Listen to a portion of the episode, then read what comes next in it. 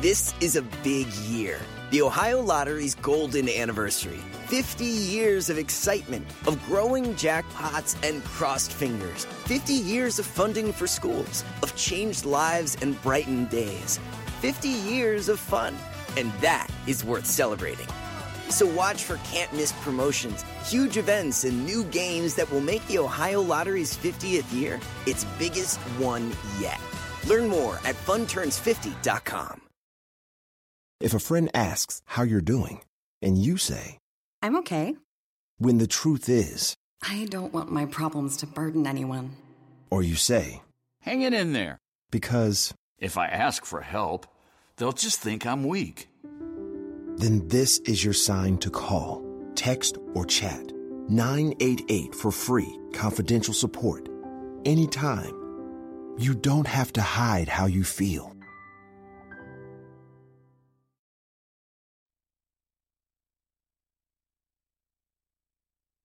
Sigue la violencia en la capital del estado.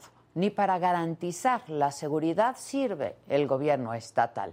Escribió en uno de sus últimos mensajes en redes sociales el periodista Antonio de la Cruz, siempre crítico del gobierno de Tamaulipas, pero ni su voz ni su pluma volverán a hacer señalamientos a los poderosos porque ayer lo asesinaron. Ayer el nombre de Antonio de la Cruz se unió al de sus otros 35 colegas que han sido asesinados durante este gobierno.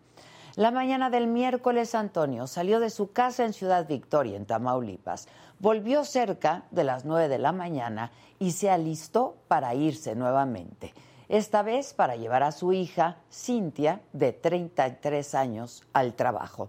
Antonio ni siquiera había arrancado su camioneta cuando se escucharon varios disparos de arma de fuego. Al periodista lo mataron ahí, justo frente a su casa, y a su hija la dejaron herida de bala. Su estado se reporta crítico. Antonio de la Cruz escribía sobre seguridad en Ciudad Victoria, pero también tenía varios años escribiendo temas del medio ambiente, de comunidades rurales y del campo. De acuerdo con Irving Barrios, fiscal de Tamaulipas, Antonio recibió cuatro impactos de bala calibre 40 que son de uso exclusivo del ejército y confirmó que la principal línea de investigación es justo su actividad periodística y que no hay reporte de que hubiera recibido amenazas. Tony, como le decían sus amigos, tenía casi 30 años de trayectoria periodística. Quienes lo conocieron aseguran que siempre que podía le tendía la mano a sus colegas y que era un hombre de familia. Y lo demás es lo de siempre, enérgicas condenas de todos los órdenes de gobierno. Y luego, la Fiscalía General de la República anunció que investigará este asesinato y los avances serán dando a conocer conforme legalmente sea posible. José Luis Gamboa, Margarito Martínez, Lourdes Maldonado, Roberto Toledo, Ever López, Jorge Luis Camero, Juan Carlos Muñiz, Armando Linares, Luis Enrique Ramírez, Yesenia Mollinedo y Sheila Joana García son los nombres de los periodistas asesinados solamente en lo que va de este año. En ni un solo de sus casos se ha emitido una sentencia. No podemos, no debemos nadie, ni ustedes ni nosotros olvidarlos. El Estado tiene una deuda con ellos y la sociedad no puede dejar que mueran dos veces, primero a balazos y luego en el olvido. El nombre de Antonio de la Cruz, insisto, se unió al de sus otros 11 colegas que han sido asesinados solo este año, el más mortífero para la prensa del que se tiene registro. Y como escribió Antonio en sus redes sociales, ni para garantizar la seguridad sirve el gobierno. Así las cosas, yo soy Adela Micha. Comenzamos.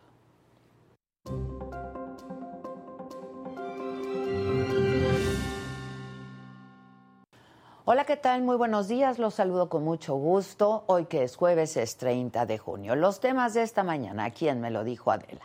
En la tragedia del tráiler de San Antonio van 53 migrantes fallecidos y ya son cuatro los detenidos. El exgobernador de Chihuahua, César Duarte, actualmente preso por asociación delictuosa y peculado, acusó a su sucesor, Javier Corral, de proteger al grupo al que pertenece José Noriel Portillo, a quien le llaman el sueco, presunto asesino de los dos sacerdotes jesuitas en Cerocahui. Hoy inicia el proceso de exhumación del cuerpo de la joven Devani Escobar, encontrada en la cisterna de un hotel de Escobedo en abril pasado.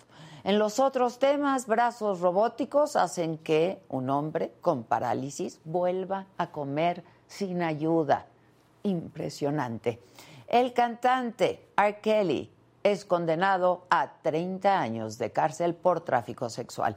Y la selección, la selección mexicana sub-20 pierde, pierde ante Guatemala, dice adiós al Mundial y a los Juegos Olímpicos. Esto y mucho más esta mañana de jueves, a quien me lo dijo Adela, no se vaya.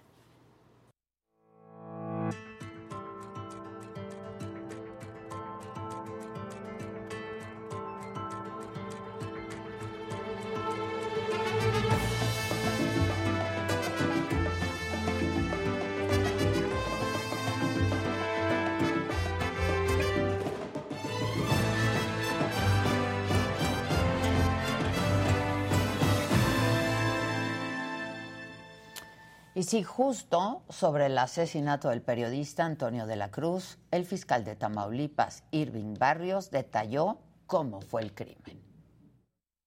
El periodista inició sus actividades el día de hoy desde muy temprano, que había salido y regresado a su domicilio con la intención de nuevamente salir para llevar a una de sus hijas a su centro de trabajo, cuando al encontrarse dentro de su vehículo dispuesto a emprender movimiento, fueron agredidos por un número aún no determinado de personas. Y el fiscal de Tamaulipas también habló sobre el tipo de arma que se usó en el crimen. De entrada, el calibre pues, es un calibre 40, es un calibre de uso exclusivo del ejército que, que ha sido utilizado en otros eventos aquí en Ciudad Victoria. Es un calibre que ha sido recurrente junto con el 9 milímetros, son los dos calibres que han participado en el mayor número de eventos aquí en la historia de los últimos dos o tres años aquí en Ciudad. Y en la mañanera de hoy, el subsecretario de Seguridad, Ricardo Mejía, habló de este asesinato y dijo que no se tenían antecedentes de amenazas a Antonio de la Cruz, lo dijo así. Hasta el momento no se tiene conocimiento que el periodista haya sido amenazado con anterioridad, no estaba incorporado al mecanismo de protección de personas defensoras de derechos humanos y periodistas.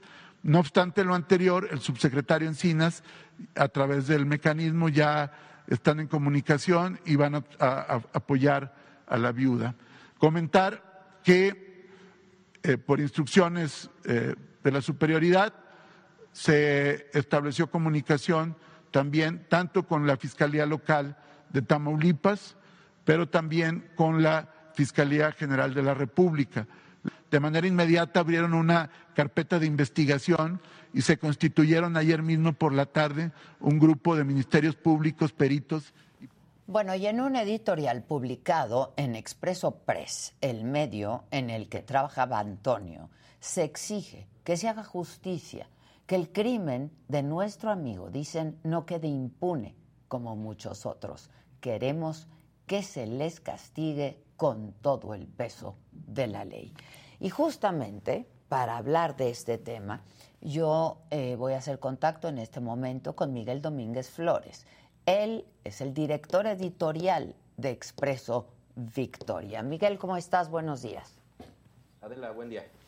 Pues antes que nada, un abrazo solidario desde aquí. La verdad es que cada vez que muere alguien, ¿no? Y pues sobre todo un colega nos duele profundamente porque pues tiene que ver con el ejercicio de su profesión ¿no? y de su oficio.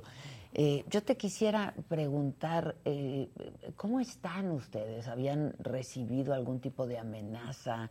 Eh, ¿Cómo han transitado en estos años haciendo su labor periodística. Sí, gracias Adela. Recientemente no, no habíamos tenido ningún tipo de amenaza, de advertencia. Sí quiero decir que a lo largo ya de más de una década, el periódico Expreso, como muchos otros en Tamaulipas, ha sufrido este tipo de incidentes eh, desafortunadamente.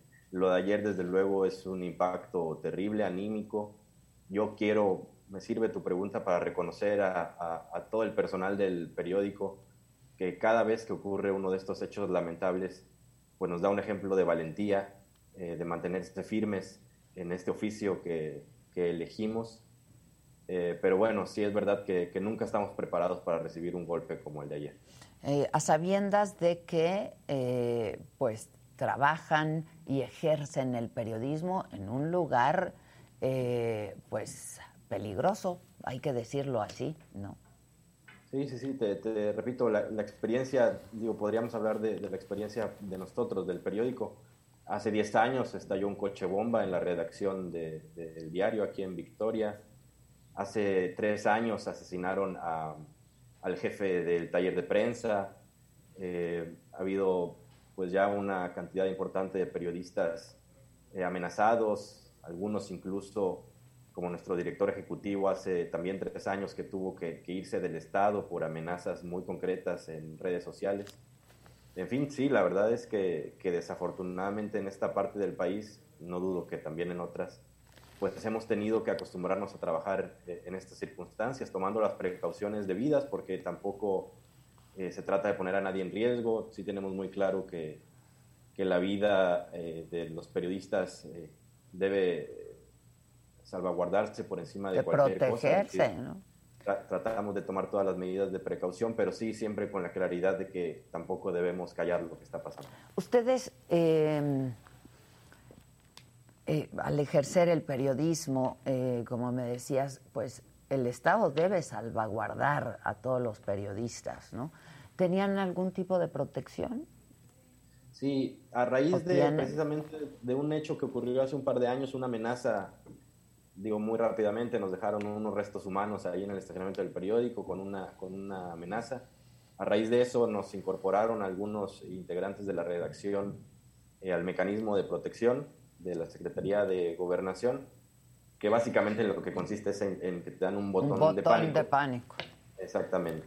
Que digo, yo me pongo a, Antonio no estaba, no estaba eh, eh, eh, incluido en el, en el, mecanismo y yo me pongo a pensar que de nada hubiera servido activar el botón de pánico en, este, en este hecho de ayer. Claro, pero ¿por qué no estaba incluido, te pregunto? Él, él cubría en, adentro del periódico las fuentes, tú lo, lo mencionabas hace un rato, relacionadas con el medio ambiente, con el campo, eh, últimamente hizo una cobertura muy puntual sobre la crisis que vivimos con la falta de agua acá en esta región del, del, país. En ese tiempo él consideró, supongo yo, que no, que no, que no se sentía en peligro, que no era necesario eh, eh, ser incluido en el mecanismo, es decir, fue una decisión de cada, cada, cada, cada periodista tomó esa decisión, si quería incluirse o no, él, él, él decidió no hacerlo. Yo supongo que en ese momento él no se sentía en riesgo.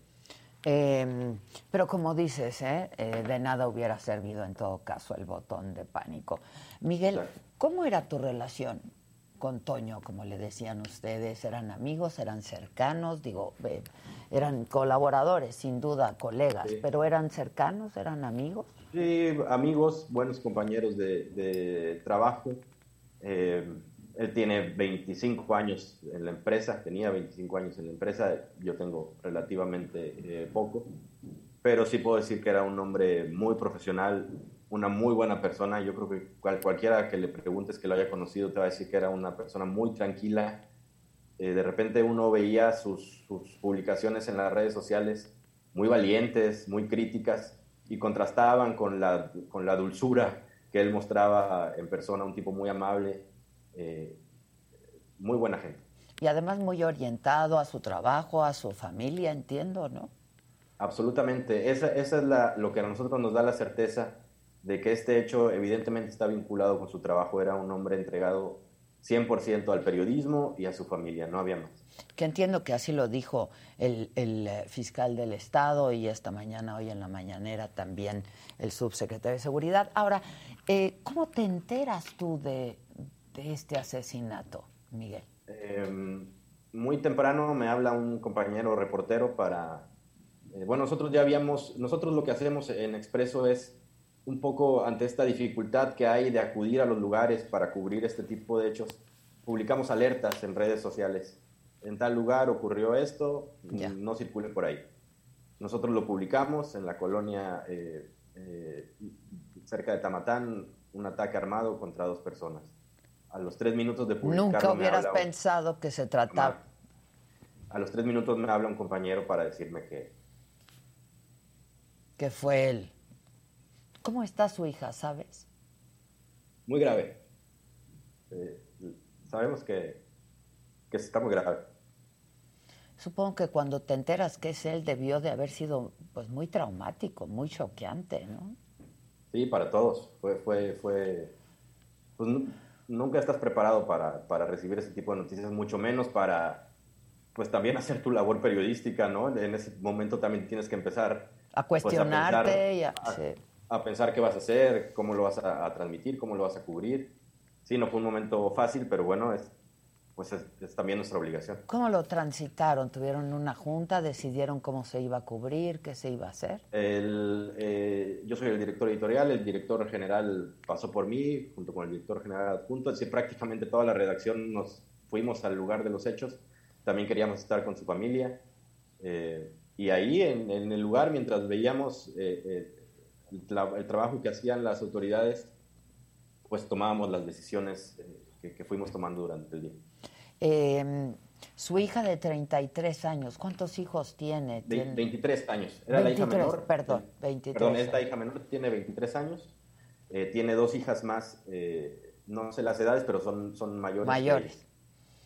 ¿Y, su esposa? la madre de... Mi esposa no estaba en el lugar, ayer se causó mucha confusión ahí en redes sociales.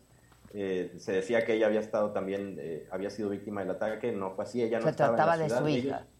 Ellos, son de, de, un lugar aquí cerca de Victoria, Tula, Tamaulipas. Entonces ella, no, sé bien por qué, estaba, estaba ya en su, en su lugar de origen. Obviamente en cuanto se entera, pues, pues se, vino, se vino para acá, pero pero el ataque fue contra él y contra su hija. Contra su hija. Además, estaba saliendo de su casa, justo en su casa, y esto hace pensar, ¿no?, que pues fue un ataque hacia él, directo hacia él. Y es, una, es, una, calle, es una calle casi una privada, eh, muy escondida, es decir, evidentemente es alguien que lo estaba vigilando. No es transitada, exacto. Ahora, eh, tú decías, eh, Miguel, que sin duda tiene que ver con su actividad periodística. Y me decías también que pues estaba cubriendo asuntos del campo, del agua, ¿no? Más, más social, digamos. Sin embargo, sí era muy crítico del, gobierno. ¿Por dónde? ¿De dónde? ¿Qué, qué, qué piensan ustedes al respecto? muy difícil saberlo. Eh, yo, yo, he querido hacer mucho hincapié en que a la par de, de su labor con nosotros en el periódico, eh, Antonio era un profesional de las redes sociales, era un tuitero muy activo con muchos seguidores en, en, Tamaulipas, donde él por su cuenta cubría, reportaba temas de todo tipo, incluidos la seguridad y la política, y era muy crítico, sí, hay que decirlo, con, con muchas y muy diversas autoridades. La verdad es que sería muy difícil especular eh, por dónde podría venir esta, esta agresión. Pero sin duda del crimen organizado, ¿no? ¿Es lo que están pensando ustedes? Mira, eh, en esta ciudad, en este estado, quizás en este país, es difícil que ocurran este tipo de, de homicidios sin que esté involucrado el crimen organizado. Nosotros lo que exigimos es que se conozca no solo, no solo que, se detenga a los autores materiales, que sabemos que es algo que puede ocurrir, que seguramente va a ocurrir en estos días. Pues sí, pero ¿y luego? Que, se conozca el, móvil real de lo que pasó. Si hay alguien detrás de esto, también que sea castigado. Pues sí, sin duda, ¿no? Este, el, el gobierno del estado, las autoridades se comunicaron con ustedes, eh, Miguel, el gobierno federal, ¿Quién se ha comunicado con usted? Sí, los, pues todos los niveles de, gobierno desde ayer eh, entraron en comunicación con nosotros. pues un poco cumpliendo con los protocolos habituales de, de, este tipo de casos. ¿El gobernador del estado les llamó? Sí, sí, sí, se, se comunicó a la dirección general del periódico pues para garantizar que, que este tema no va a quedar impune, también de la eh, Subsecretaría de Seguridad eh, Pública Federal también se, se, pusieron en comunicación. En fin, sí, sí han estado al pendiente, eso que Ahora, decir. Entiendo que eh, pues ni siquiera se sabe con certeza el número de actores que participaron eh, en este ataque, ¿no? Eh, hay algunos reportes que dicen que habrían sido dos. No sé si ustedes tengan más detalles al respecto. No, se habla de que, de que iban en una motocicleta, entonces eso nos hace pensar que hubieran sido máximo dos, pero tampoco está de, del todo claro. Ya.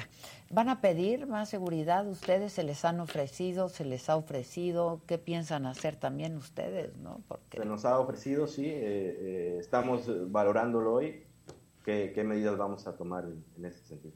Ahora, eh, tú hacías un, un, un, breve recuento de los incidentes y ahora estas tragedias que han estado ocurriendo, ¿no? Este, eh, contra periodistas.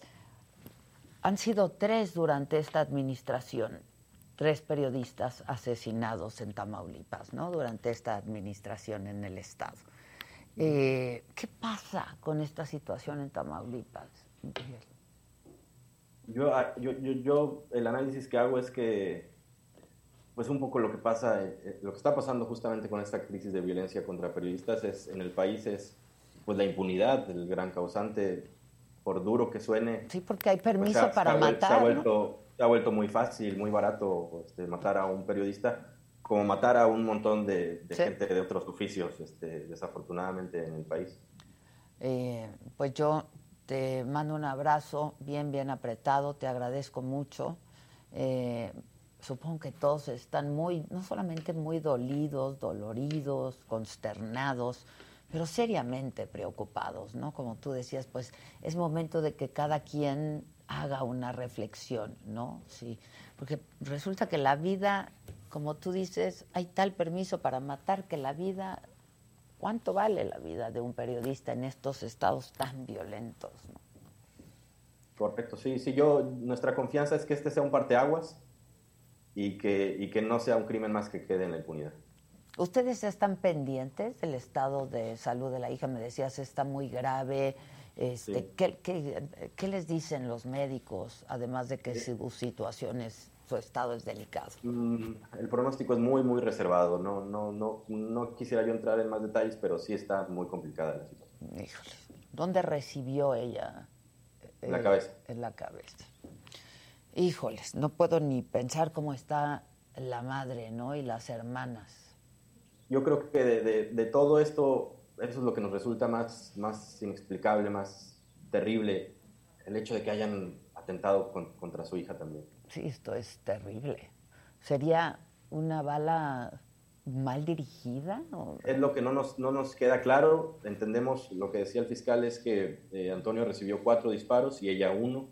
Eso nos hace pensar que quizás sí fue, fue pues un, una bala que no, que, que, que, que sí. no debió haber ido contra ella. No, no lo sabemos. Pues sí, pero las balas no deberían de ir contra nadie, ¿no? Este, Correcto. Esto de abrazos no balazos, hay demasiados balazos en este país, ¿no? Así es. Pues yo te, te, agradezco mucho, les mando a todos un abrazo bien, bien apretado, por supuesto nuestra solidaridad y un espacio abierto para, pues para hablar de los temas y aunque sea desde aquí, pues que reciban todos ustedes y todos los colegas, ¿no? que están ejerciendo el periodismo, eh, con altos niveles de peligrosidad, ¿no? Este, no puede ser que México sea uno de los países más peligrosos para ejercer el periodismo, ¿no? El segundo después de Siria, un país en guerra, es, es terrible. Muchas gracias, Adela. Y cuídense, cuídense mucho. Van a tener más seguridad, otro tipo de seguridad. Me decías que, eh, pues sí se habían contactado con ustedes las autoridades, pero ¿habrá otro tipo de seguridad para todos ustedes? Hoy, hoy, lo, hoy lo estamos eh, valorando también en estos casos, te, te, repito, desafortunadamente tenemos experiencia y, y también depende mucho de la decisión personal de cada uno de los periodistas. Lo, entiendo Entonces, pues, perfectamente. Estamos, hoy, hoy revisando eso. Sí, lo entiendo perfectamente, pero insisto, un botón de pánico ya se ha comprobado con la vida de muchos colegas, no, no es suficiente. Es correcto. Te mando un abrazo y muchísimas gracias. Muchas gracias. Gracias, gracias Miguel. Miguel Domínguez Flores, director editorial de Expreso Victoria. Y bueno, pues, ¿qué está pasando en estos estados? ¿Qué está pasando en el país? Yo lo he venido diciendo, yo no sé si con demasiada insistencia, lo que sí sé es que es necesario y que eh, pues no está siendo suficiente que alcemos la voz, ¿no? Porque no está llegando nuestros, nuestros gritos de de protesta, de exigencia a donde tienen que llegar. Yo no sé hasta dónde sea eh, demasiado insistente, pero lo que sí sé es que es urgente, urgente y muy, muy necesario que ya se haga algo al respecto. ¿Qué está pasando en el país? ¿Qué está pasando con nuestros colegas que tienen como única misión y objetivo dar información? Vamos a hablar ahora con Paula Saucedo, eh, ella es oficial del Programa de Protección y Defensa de Artículo 19. Paula, eh, te agradezco mucho, no sé si ya la, tenemos conectada. Paula, buen día, ya hemos hablado en otras ocasiones, qué cosa más terrible, yo no sé ya, este, no sabe uno, ¿no? Desde tu propia trinchera qué hacer, qué decir, este, porque no se está escuchando lo que decimos. Pues sí, la verdad es que es muy, pues ya, como tú, tú bien lo decías en la, en la introducción, es bastante hasta frustrante, porque no solamente por, por las organizaciones que, que acompañamos y que nos permiten... Uy, se está cortando. Bueno, se congeló la imagen y parece que tenemos algún problema con la, con la conexión ya la vamos, lo vamos a intentar de nuevo. No sé si, si ya me escuchas, Paula. Yo, les escucho bien, sí. Ah, este, decíamos, pues sí es bien frustrante, ¿no? Genera mucha impotencia porque pues son colegas, son, son, compartimos el oficio. Claro, no es lo mismo hablar desde el centro de la ciudad que eh, pues estos colegas que están ejerciendo la profesión en la línea de fuego, ¿no? Y son quienes nos mantienen al tanto de lo que está ocurriendo. Totalmente, y lo que, y lo que te mencionaba es justo que desde sociedad civil nos parece muy grave.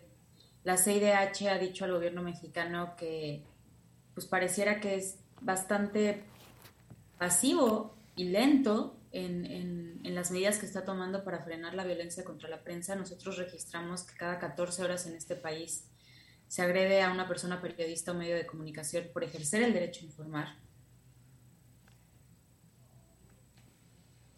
Uy, si no lo hacemos y en esto ahí los hace... Ah. ¿Me perdieron otra vez? Sí, te perdimos, se está como congelando. La, si Quieren, que quite la pantalla y me escuchan mejor así. Ya estás. Órale, buenísimo. Dale. Eh, les decía, la, Comisión Interamericana de Derechos Humanos ha mencionado en varias ocasiones, incluso en nuestro informe anual.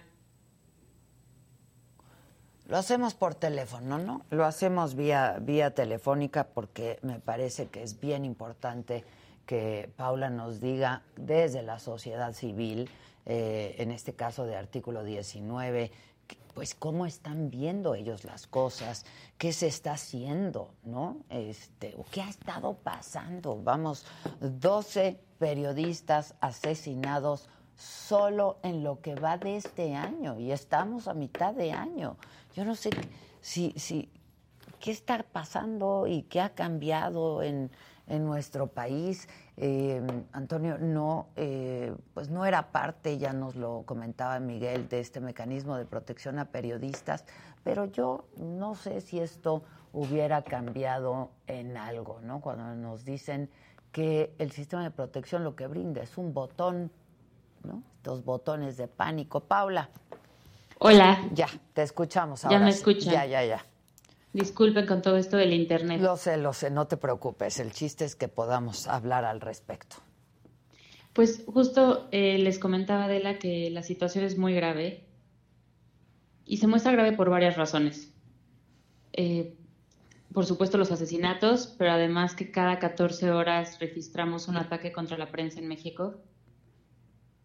El Parlamento Europeo emitió una, una resolución de carácter urgente al Estado mexicano sobre la violencia contra la prensa. Y esto es importante porque la única otra resolución de carácter urgente que hizo el Parlamento al Estado mexicano fue cuando la desaparición de los 43 normalistas en Ayotzinapa. Otros gobiernos han eh, mencionado al gobierno mexicano y han llamado al Estado a accionar acciones urgentes, justo porque la democracia es endeble y la democracia es de papel si la prensa está bajo ataque. La estigmatización que hace el presidente, pero no solo el presidente, diputados, senadores, gobernadores, cualquier persona contra la prensa, lo que hace es que muestra pues una cuestión sistémica de cómo el poder ve a la prensa eh, y, la ve como incluso pues como adversaria. Incluso el presidente ha dicho en sus conferencias matutinas a la prensa no la ve como enemiga, la ve como adversaria. Y aquí creo que es muy importante quienes nos están escuchando que siempre que ustedes se enteren de un ataque contra la prensa, podrán estar de acuerdo o no con la línea editorial, con el medio, con lo que quieran. Pero el hecho de que se agreda la prensa en un país también afecta nuestro acceso al derecho a la información, el derecho a la protesta, cómo nos enteramos por quién votar y por quién no, eh, qué medidas están tomando contra la pandemia. Incluso nos enteramos cuando hay un bache, cuando hay un tráfico, etcétera. Todo gracias a la prensa. Sin duda sin duda, ¿no? A eso nos dedicamos, pues, a dar información y una democracia sin información, pues no, no puede ser una democracia, ¿no?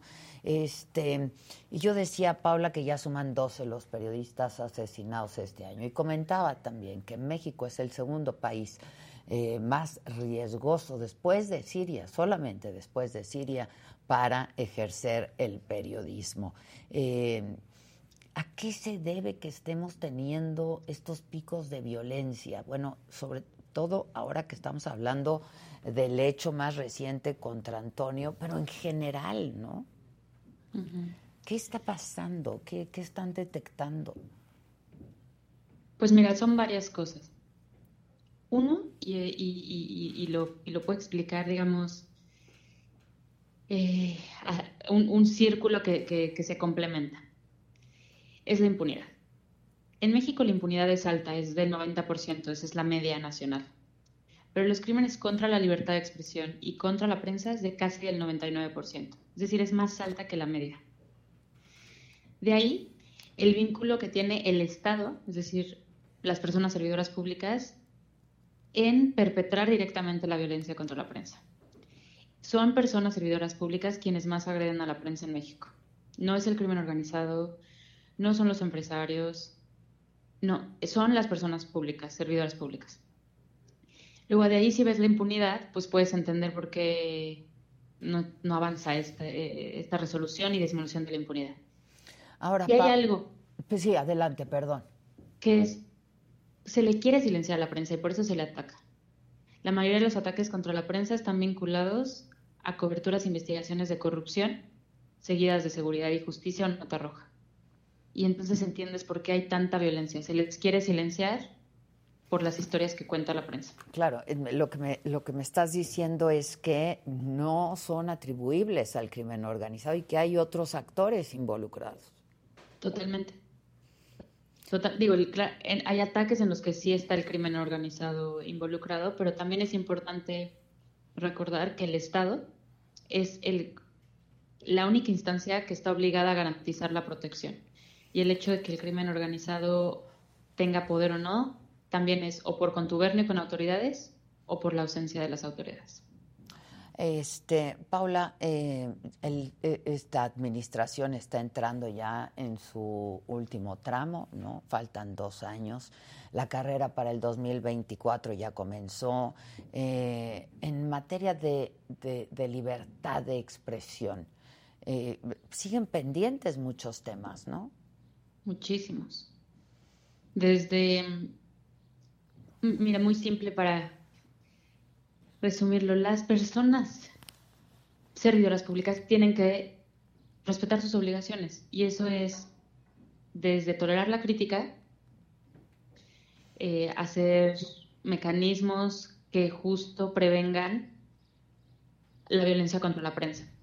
Políticas públicas, combate a la impunidad, combate no a la botón de pánico, ¿no? Claro, esas son medidas pues reactivas que al final no dan frente a los problemas estructurales que justo generan la violencia contra la prensa y no vemos estrategias realmente integrales de política pública que sí puedan eh, pues, cobijar a la prensa en este país. Sí, sin duda. Ahora, este, con todos estos temas pendientes, eh, yo me, decía ahora un compañero, ¿no? El director editorial del de, eh, periódico eh, Expreso, Victoria, eh, me decía, pues no todos los periodistas están bajo el mecanismo de protección. El caso de Antonio, pues no, no estaba, nunca consideró que su vida estuviera en riesgo y en peligro. Los temas de los que pues él escribía en el periódico estaban vinculados más a pues temas del agua, del campo, etcétera. En Twitter sí me decían es, era muy activo, muy crítico, ¿no? de la de la administración. Em, yo no sé si esto que tú decías de que desde la mañanera siempre se está señalando el trabajo periodístico de uno, de otro, incluso hay una sección los miércoles que se llama ¿Quién es quién en las mentiras? ¿no? Eh, y señalan, señalan a periodistas con nombre y con apellido. Y esto sin duda pues pone en riesgo nos pone en riesgo a todos. ¿Tú has percibido que desde los gobiernos estatales hay esta, esta misma em, tónica ¿no? Eh, de criticar y señalar a la prensa? Sí, totalmente. Em, la, la verdad es que como hay una cuestión sistémica, la violencia contra la prensa desafortunadamente no distingue color de partido ni nivel de gobierno en los tres niveles de gobierno se replica esta estrategia de estigmatizar y de convertir al mensajero en el mensaje. Entonces, el debate público se centra en quién era el, el periodista o el medio en lugar de la investigación que estaba haciendo o la pregunta crítica o incómoda, entre comillas, por supuesto, que estaba haciendo esta persona periodista. es una estrategia que están siguiendo todos los servidores públicos de cualquier gobierno, de cualquier partido, de cualquier color. Sí. Este, ahora, eh, Paula, ustedes como artículo 19 han tenido y tienen contacto con autoridades, con derechos humanos, con organizaciones. A ver, cuéntame un poco eso. Tenemos contacto, bueno, principalmente con, el, con, la Secretaría de Gobernación, con el mecanismo justo de protección a personas defensoras y periodistas, donde sí traen, pues tratamos de, coadyuvar con las autoridades, em, también con, comisiones estatales y nacionales de derechos humanos, con fiscalías. Eh, desde este lado de sociedad civil también siempre pues hay una apertura. Sí, por supuesto, tenemos una posición más crítica, pero eso también es eh, pues parte de la labor que nosotros hacemos de observancia de los derechos humanos. Pero sí coadyuvamos y buscamos incidir pues en la mejora de, políticas públicas, de legislaciones, etcétera. Bueno, a ver, evidentemente algo no está funcionando desde ahí. ¿Qué les dicen, Paula? Pues hay, hay varias cosas. Por ejemplo, en las fiscalías hay una cosa que, pues hace falta recursos humanos, técnicos, hace falta muchísima más capacidades forenses, em, que puedan coordinarse más entre, entre distancias federales y locales. También es cierto que están en una situación tan grave de derechos humanos de crisis en México, están rebasados. Eso también es cierto. Y justo esto de estar rebasados en todos los temas, desapariciones, feminicidios, Em, homicidios, etcétera, es porque hay ausencia de medidas estructurales sistémicas. en México existen redes macrocriminales que generan que, que, esta situación siga y no hay reglas de verdad de combate a la corrupción, de combate a la impunidad. Y entonces todas estas cosas que se hacen de manera individualizada y no estructurales, no integrales, pues van a ser eh, pues no, no eficientes e insuficientes. Entonces, justo creo que falta esta más como mirada integral. Sí, y solamente se puede hacer con recursos. Esa es la verdad, ¿no? Sí. sí. Y con voluntad política también. Y con voluntad política. Paula, te agradezco muchísimo, te mando un abrazo y estemos en contacto como siempre lo hemos venido haciendo. Muchas gracias. Muchas gracias, gracias a ti, Paula. Gracias. Hay un querido amigo, colega con quien hemos trabajado eh, pues desde hace muchos años en imagen, era es corresponsal eh, de eh, Grupo Imagen desde Tamaulipas. Adán, Adán Moctezuma, hemos hablado tantas veces, Adán, quizá nos perdimos la pista porque yo salí de imagen, en fin, etcétera. pero te agradezco mucho, Adán, que, que atiendas esta llamada. ¿Cómo estás? ¿Qué tal, Adela? Muy buenos días, con el gusto de saludarte siempre y, bueno, lastimosamente en estas A ver, cuéntanos un poco de qué está pasando en Tamaulipas con, con los periodistas. Eh, en Expreso Victoria, pues ya van tres periodistas asesinados o, colaboradores del, periódico. ¿Qué es lo que está pasando? ¿Cómo, ¿Cómo ejercen ustedes su profesión? En el caso tuyo, Adán, eh, que reportas todos los días y que reportas todo lo que está pasando en este, en este estado, eh, que se replica en otros lados. Entiendo que tú ya no estás viviendo en Tamaulipas. ¿Saliste por esto del estado, Adán? Pues eh, sí, tuve una situación. Yo fui periodista, me tocó la época, recordarás aquella, aquel terror de 2010, 2009, la época más complicada de, seguridad, en donde los periodistas pues enfrentamos la, dificultad de, informar a la, a la, ciudadanía de las situaciones de riesgo y eso implicaba cierta molestia en los grupos delincuenciales que pues actuaban en consecuencia. Precisamente yo, yo salí de ahí y me dediqué a las fuentes económicas, pero la situación no, no ha dejado de ser peligrosa. Cuando se tocan fibras sensibles en intereses, eh, pues hay una reacción evidentemente hay una reacción. Y bueno, recordaremos que sí, eh, tristemente el día de ayer, nuestro querido amigo y ex compañero Toño de la Cruz fue asesinado hace cuatro años, en mayo, recordarás, nuestro compañero eh, Héctor. imagen, el, Héctor, González. Mi, querido hermano eh, Héctor. Y incluso si nos vamos más atrás, Adela, recordarás que aquella, aquella ocasión por allá de 2010, cuando la Marina mata a, aquel capo llamado Tony Tormenta, sí, claro. un, reportero del Expreso de Matamoros, murió en el enfrentamiento. Entonces, de alguna forma ha estado ligado a la circunstancia de, la inseguridad, pero ojo, sí, sí quiero ser muy claro, los periodistas de Tamaulipas somos muy, muy responsables en el sentido de que informamos y consignamos hechos, lo que hace un reportero. No, no, no hacemos hipótesis de si esto, si lo otro, si, si, si si hay algún ligo, eh, liga, con alguna... Sí, todo eso. Entonces, eh, por eso es muy extraño lo que ocurrió ayer. Eh, Toño, Toño de la Cruz no cubría notas, información de nota roja, no se metía ni siquiera nota política.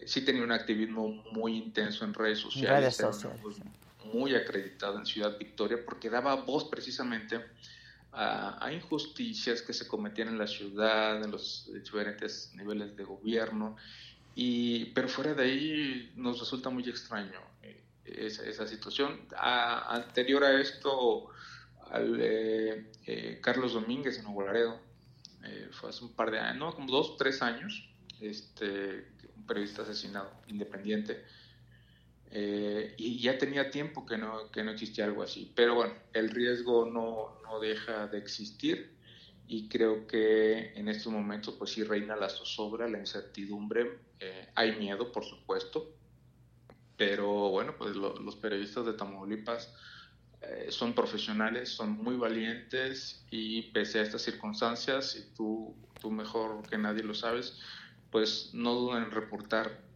e informar lo que está aconteciendo por peligroso que pueda ser adelante.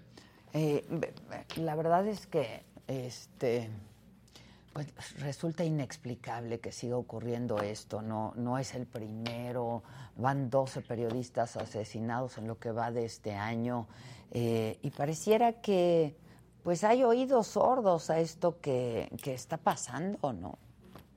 Pues mira, eh, incluso las denuncias, las redes sociales han cobrado una relevancia fundamental eh, en complemento con el periodismo, porque eh, muchos medios de comunicación, llamémosle, y no me gusta el término, pero convencionales o, establecidos.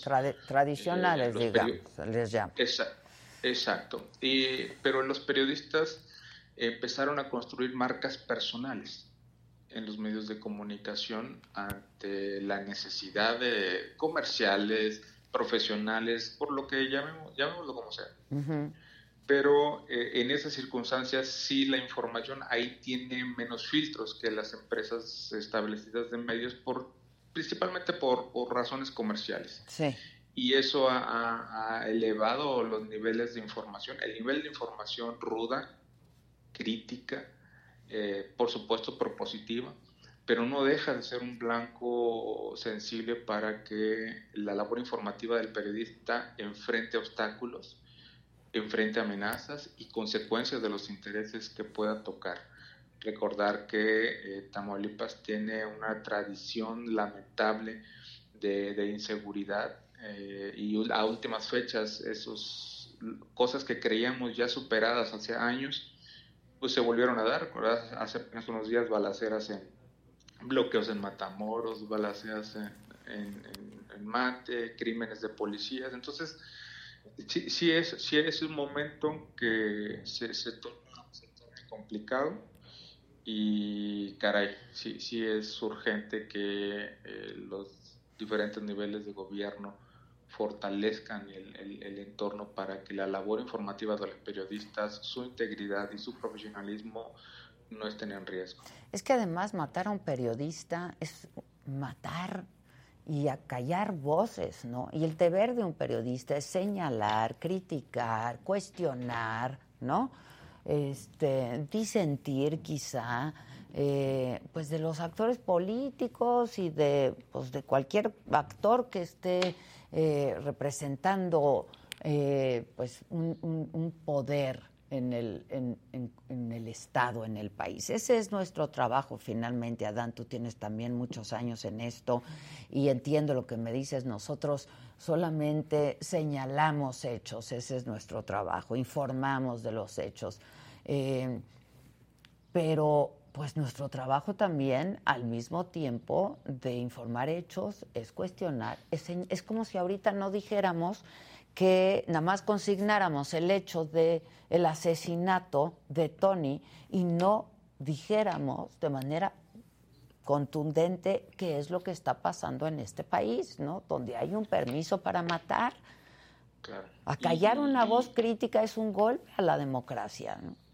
Y, y, una necesidad comunitaria de la, eh, Sin duda. La, misión, la misión de Toño, él, y él siempre lo, lo, lo asimiló así, porque su crítica no solo fue para este gobierno en turno, gobierno estatal, los gobiernos municipales, él criticaba, él era ese vínculo, eh, yo me lo encontraba y platicábamos y me decía, mira, me están mandando esta información, o sea, que, que, estos funcionarios están pasando de listos con estos empleados, o mira, eh, eh, ellos mismos nos mandan, me mandan la información el daño que este crimen le, ha hecho a, la capital de Tamaulipas. Por citar solamente un ejemplo, es, es horrible, porque si Toño, que denunciaba eh, y criticaba con nombre y apellido, eh, omisiones, responsabilidades, presuntas corruptelas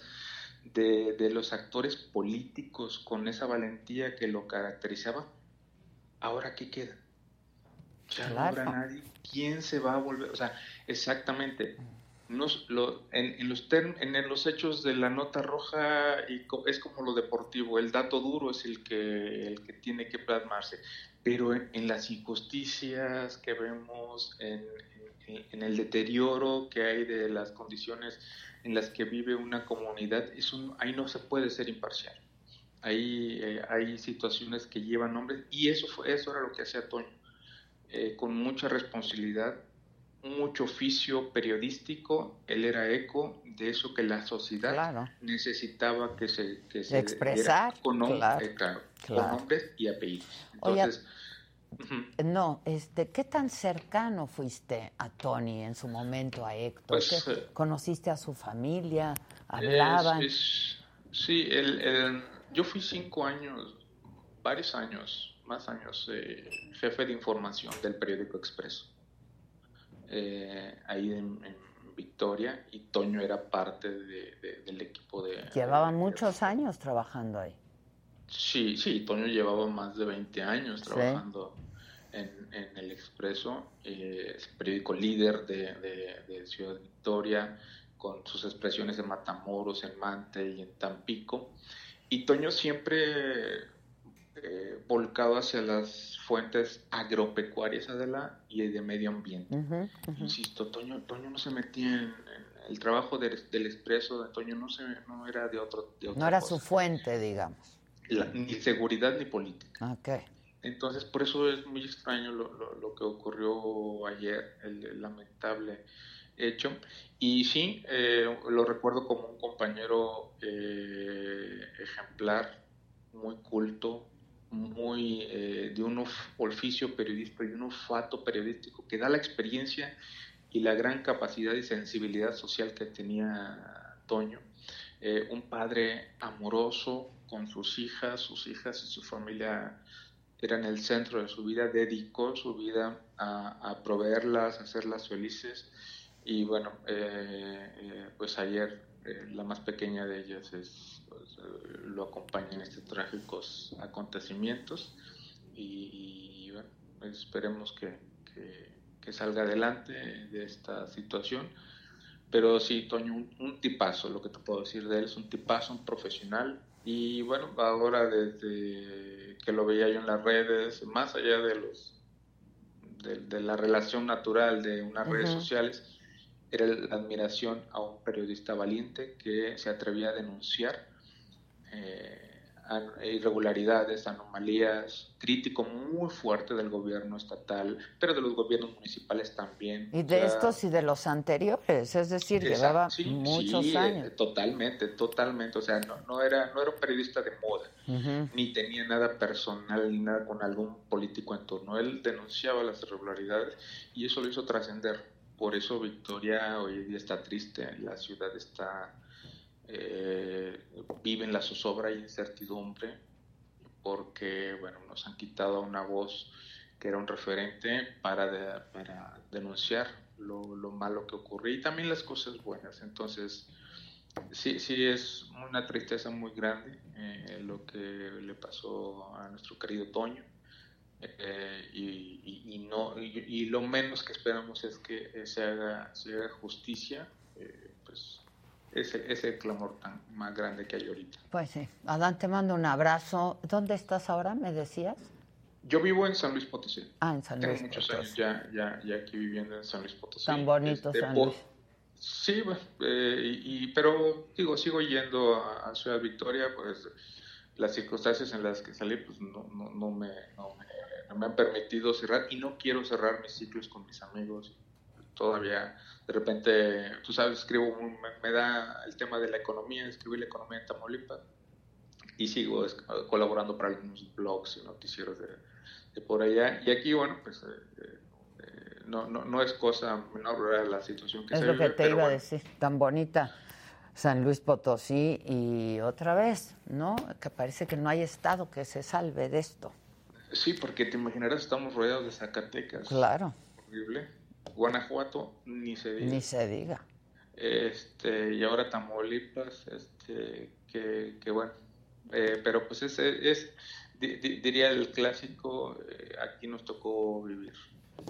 Así es, pero no debemos permitirlo, no, no, no, no podemos verlo como parte eh, del paisaje, ¿no? Este, no, Y seguiremos hablando y, Sí, o sea, no, no, no, es, no es posible que, eh, Adela, yo la última vez que hablé contigo, como, como tu reportero de, imagen, fue aquella, aquella, hace, justamente ayer, hace, no, hoy hace 12 años, cuando el crimen de Rodolfo Torre Claro, sí, claro. Y, que estábamos eh, días intensos de, de, esa situación, y no es posible que tantos años después. 12 años después sigamos hablando de lo Un crimen nos siga, este, siga siendo motivo para reflexionar sobre las comunidades donde vivimos, las ciudades y la peligrosidad, y en este particular caso eh, del crimen de nuestro queridísimo amigo eh, Toño. Un abrazo, Adán, te agradezco mucho. Siempre a tus órdenes. Gracias, Adán. Eh, un abrazo. Gracias, muchas gracias, Adán. Híjoles, que qué fuerte. Jonathan Padilla fue al Huehuete, este que plantó el gobierno de la Ciudad de México en reforma, sustituyendo a La Palma. Eh, no lo hizo solo Jonathan, lo acompañó un especialista que nos explica qué puede ocurrir con el árbol. Un árbol que muere lentamente. Sin embargo, en el mismo lugar una manifestación permanente que busca a personas desaparecidas. Se une un fenómeno, la esperanza en ambas cosas, que estén con vida. Tenía una ilusión enorme que esta ramita pudiera tener todavía aquí el cambio en verde, pero está seco. No, no, no está seco, no está seco. Yo le pediría a la Secretaría de Medio Ambiente, que es la experta, la bióloga en esto, que les informe pero está, se está regando todos los días el ahuehuete. Lo que decidimos como familias cuando supimos que se iba a sembrar este ahuehuete era renombrarlo como el guardián de las y los desaparecidos. Y ahora vamos a platicar del tema de los desaparecidos.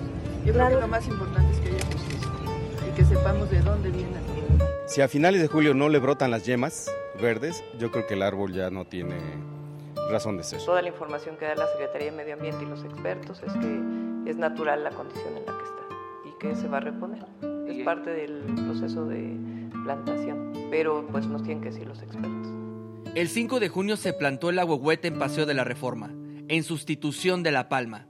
Han pasado más de 20 días y el árbol está muriendo. Cuando se planta, lógicamente tiene ya poca agua en sus raíces y todo el agua se, vapor, se absorbe por las hojas y después eh, se esfuma. Entonces sucede esto. Veamos ahora todas las ramas. Yo, yo, la verdad, tenía una ilusión enorme que esta ramita pudiera tener todavía aquí el cambio en verde, pero está seco. Y estamos buscándole también en las otras y está sufriendo mucho el árbol. ¿Y qué vemos ahorita? El suelo está compactado. No puede tener un suelo compactado y está seco.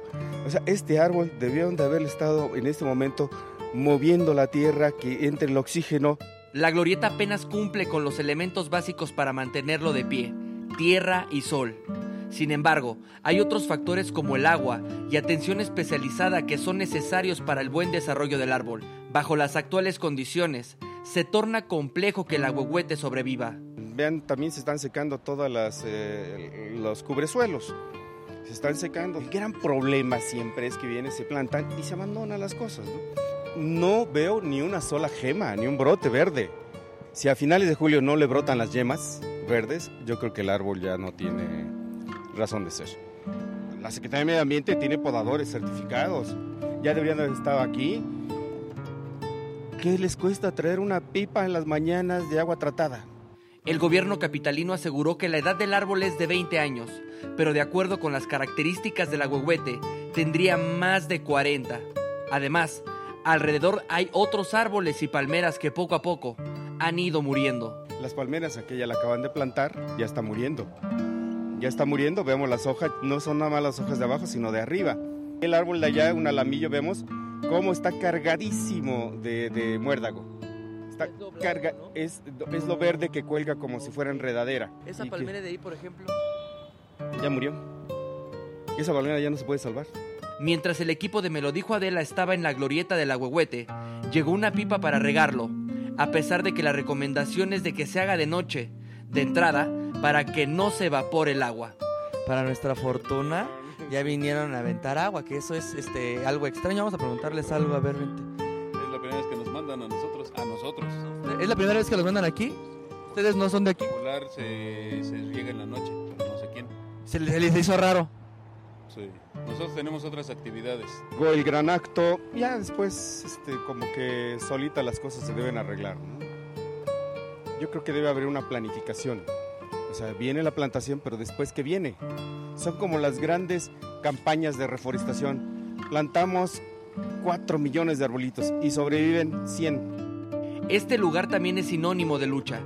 Familiares de personas desaparecidas han colocado imágenes de las víctimas alrededor del agüehuete y piden que no sean retiradas del lugar. Esto de los desaparecidos es un dolor gigantesco. Yo no podría vivir eh, si uno de mis familiares más cercanos estuviera en esta situación. Yo creo que apegarse a un árbol sagrado, a un árbol cosmogónico, eso este, a lo mejor trae una posibilidad ¿no? de, de encuentro con sus familiares. Leticia Hidalgo, madre de Roy Hidalgo desaparecido desde hace 11 años en Nuevo León, busca que este árbol sea el guardián de los desaparecidos. Queremos que prenda, queremos que se ponga bonito, queremos que, que, sin, que, que se resignifique el cuidado del agüehuete. Estamos viniendo familiares de Nuevo León y de Coahuila también a pegar las fotos de nuestros hijos, nuestros hermanos, nuestros sobrinos desaparecidos. Está sin duda seco, o sea, se ha ido secando desde su siembra hasta ahora. Lo que ha dicho el gobierno de la Ciudad de México es que es debido al estrés. Lo que decidimos como familias cuando supimos que se iba a sembrar este agüehuete era renombrarlo como el guardián de las y los desaparecidos. Para especialistas ambientales, el gobierno de la Ciudad de México solo hace política. Le exigen que ponga más atención en el combate a las plagas y al cuidado de los árboles, porque las áreas verdes de la capital se están secando. Vivieron en Zahualcoyo del Yecapistla empiecen a especializarse. Entonces es importante que ya reflexionen y que recuperen nuestra flora, que la flora además tiene un mensaje cultural muy importante, ¿no? Para me lo dijo Adela, Jonathan Padilla.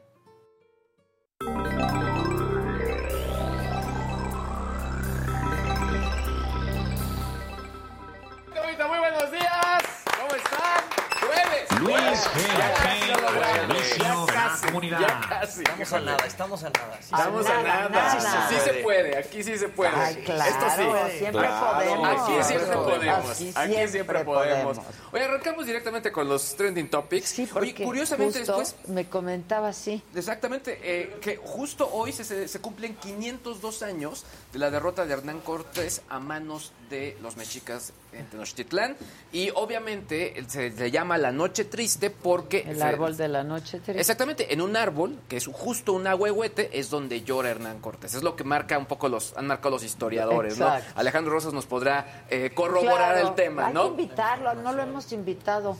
Hace- Que hace- nada más- nos quedamos nada más con el amor en, en- en la historia, algo Exacto, estilo. ¿sabes? exacto. También, híjole, eh, atoran al Aeropuerto Internacional de la Ciudad de México, se volvió trending topic. ¿Por qué? Porque así se tituló eh, pues uno de los reportajes en portada del Grupo Reforma, que pues básicamente resume lo que hemos dicho desde el día de ayer, lo de los taxistas, lo que tú has vivido con el tema de las maletas, ahora también con el tema de las colas en el desorden migratorio, en fin, o sea, básicamente nada nuevo, pero pues algo que ya todo el mundo está hablando.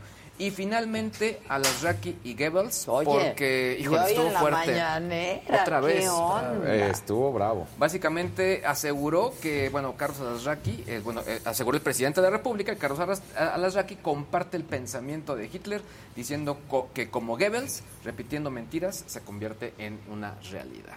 la Sí, verdad. Alasraqui es parte de la comunidad judía. Claro. Este, y pues entonces pues se sintió ofendido, ¿no? Y agredido, sin lugar a dudas, Claro. cuando lo comparan ¿no? Con este quien hacía la propaganda este, y toda la estrategia de comunicación de Hitler.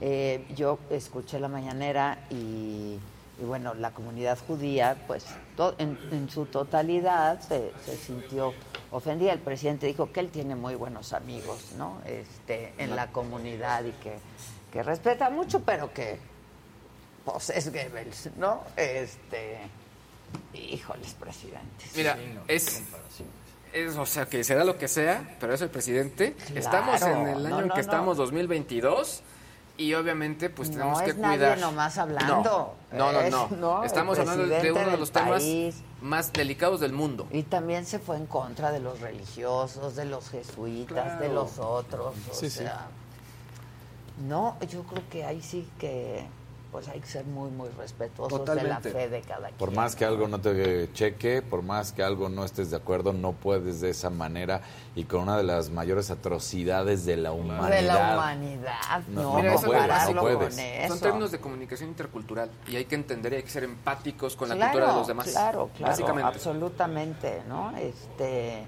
y bueno se dijo, eh, se dijo que él desconocía las amenazas eh, a los religiosos en estas zonas y en estas zonas delicadas del país, el cobro de piso, etcétera.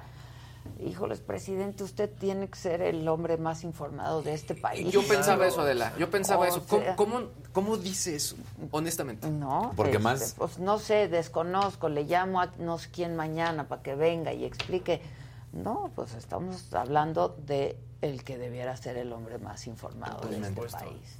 Porque más si de algo se además jactó. las mañaneras, ¿no? Sí, sí, sí. Ay, la- no, las juntas de Las seguridad, juntas, claro. previas a la Todas mañanera. las- sí, a las ¿no? 5 están. Pero te iba a decir, si él se jactó durante 18 años de ser el único mexicano que recorrió todo el país y que conoce todo el país, Exacto, ¿cómo totalmente. no sabe? Sí, ¿Cómo no va a además. tener empatía cierto. en todo el país, claro. Y conocimiento, pues lo, lo recorrió toditito. Pero en, En fin, fin. mire, algo más agradable Ay, y que sí, realmente ya, esto, levántale, esto sí me dio. no. Voy a ser un poco romántico y con un dejo de esperanza, pero de pronto creo que a veces hay que disfrutar las cosas más simples de la vida. Como podría ser tomar tus cubiertos, partirte una rebanada de pastel y llevarte el cubierto a la boca.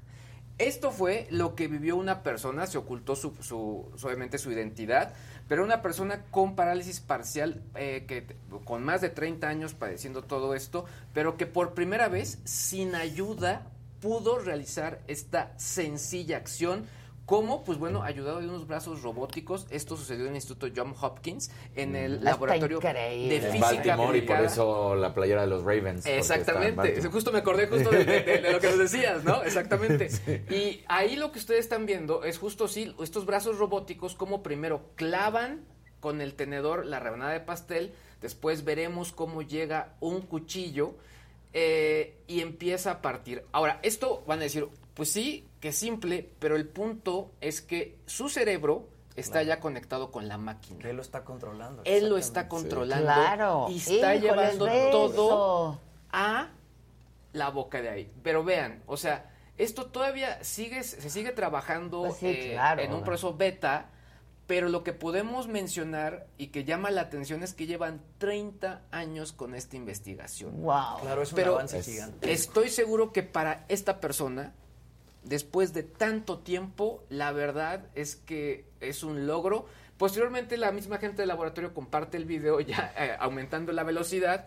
Pero vean, ahí ya se lo está llevando a la boca. Ahí incluso ya podemos, el, el blur de la imagen ya se levanta para que Ah, se pueda no apreciar la, identificar. no identificar a la persona, pero sí poder ver eh, los rasgos de la boca. Y está increíble. Y sí, a veces de pronto Wow. yo mismo, Hasta que llevo tanto tiempo, me quejo de la tecnología, pero acá, cuando se vuelve un Cuando se facilitador, aplica, cuando se sí, aplica, ¿no? cuando da este brillo y, y- y genera esperanza, se vuelve increíble. Así que muchas felicidades para esta persona, sea quien sea que es, es fanático de los Ravens, como bien dijo Casarín. Pero bueno, está, está padrísimo. Oigan, y por otro lado, eh, pues la gente de Disney Plus está muy contenta.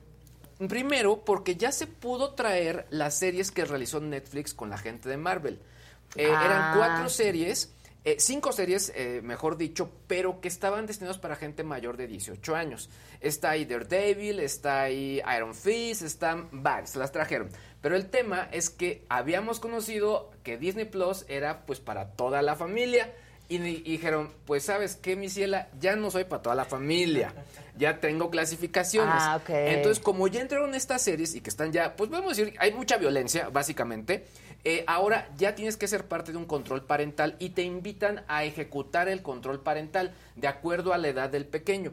Eh, punto importante, también te van a pedir que actualices los perfiles de los niños. Si yo, tú ya tenías un pequeñito que tenía su perfil en Disney Plus, te van a pedir que lo actualices Ah. y que incluso le pongas un NIP, una clave de cuatro dígitos, para que de esa manera el pequeño no acceda a contenido que no es apto para su edad. Esto, lo único que me hace pensar es que Star Plus, que es la otra plataforma de la cual también son parte, pues bueno, yo creo que ya tiene una, una fecha de caducidad. O sea, no les va a convenir, Sí, van a tener claro. tener todo Claro. en la misma plataforma, honestamente. Yo te voy a hacer una pregunta que puede parecer muy, muy tonta, pero ¿cómo al final del día puedes cerciorarte, Disney, Netflix, el que sea, de que realmente yo creo el perfil de, de un niño, ¿no? De un adolescente, de un niño Claro. niño, eh, un menor de edad. ¿Cómo puede estar seguro de que va a entrar y no realmente, pues al lado está el perfil del papá o de la mamá? Por el NIP. Que, que ingrese. o sea, tienes que ponerle a fuerza un NIP, si Actualmente no, no. en Disney Plus no había los NIPs. Yo sí decía, ay, pues Santiago, Claro, exactamente, se puede eso, meter al al mío, mío. sin ningún problema, ¿no? Exacto. La- La verdad es que no los he cachado en eso, honestamente, pero ya con el NIP ya te aseguras que no va a suceder. En Netflix volvemos a lo mismo, tecnológicamente ya lo habían hecho y muy bien. Claro. El NIP funciona perfecto, de acuerdo a cómo van avanzando en la edad, van subiendo el tono o el tipo de caricaturas. Antes no le ponía, por ejemplo, cosas como Pokémon o esos rollos, Ajá, ya se ajá. lo pone. O sea, lo hacen muy bien. Y Netflix, y perdón, Disney Plus está adaptando todo esto. Así que, pues bueno. Sí, dicen aquí, sí, yo ya lo hice y te pide el NIP. Entonces, pues bueno, básicamente es por seguridad de los pequeños, háganlo. En serio, vale la pena. Hay contenidos que no son para los chiquitos y, y vale la pena utilizarlos. Oigan, y finalmente esta nota me, me generó también una sonrisa. Y es que ahora en Spotify ya va a tener un modo karaoke. pero hecho y derecho. Eso, Eso. está bien. Ese día me hizo mucha falta. Está, está bien padre, te voy a decir por qué. Estábamos, eh, cantaba, cantaban del celular. Exacto. Pero ahí te va, está, está, está divertido A porque ver. mira, tú vas a decir, ok, eh, hay un botón que se llama Sync. Presionas el botón para cantar y va a aparecer una cuenta regresiva. Una vez que arranque la cuenta regresiva, obviamente tú empiezas la rola, aparece la letra de la rola, empieza a cantar, pero punto importante, cuando termine la rola, Spotify te va a decir qué bien cantas. Ah, Sí, y te va a calificar. Ah, Y obviamente es para los, padre, ¿no? Está obviamente es para los usuarios suscritos. Sí, No es para los gratis. Exactamente. Claro. La verdad es que está, está divertido y creo que esto sí le hacía, hacía mucha Ah, falta. yo sí lo Y pagaría. aparte No. se presta Ah, padrísimo no, pero para ves que.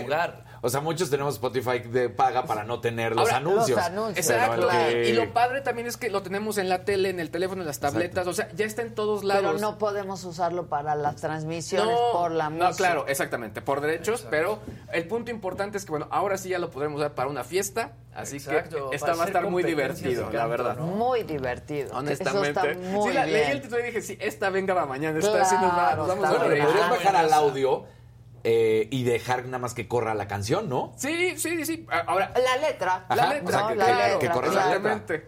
Sí, claro. Sí, sí, sí.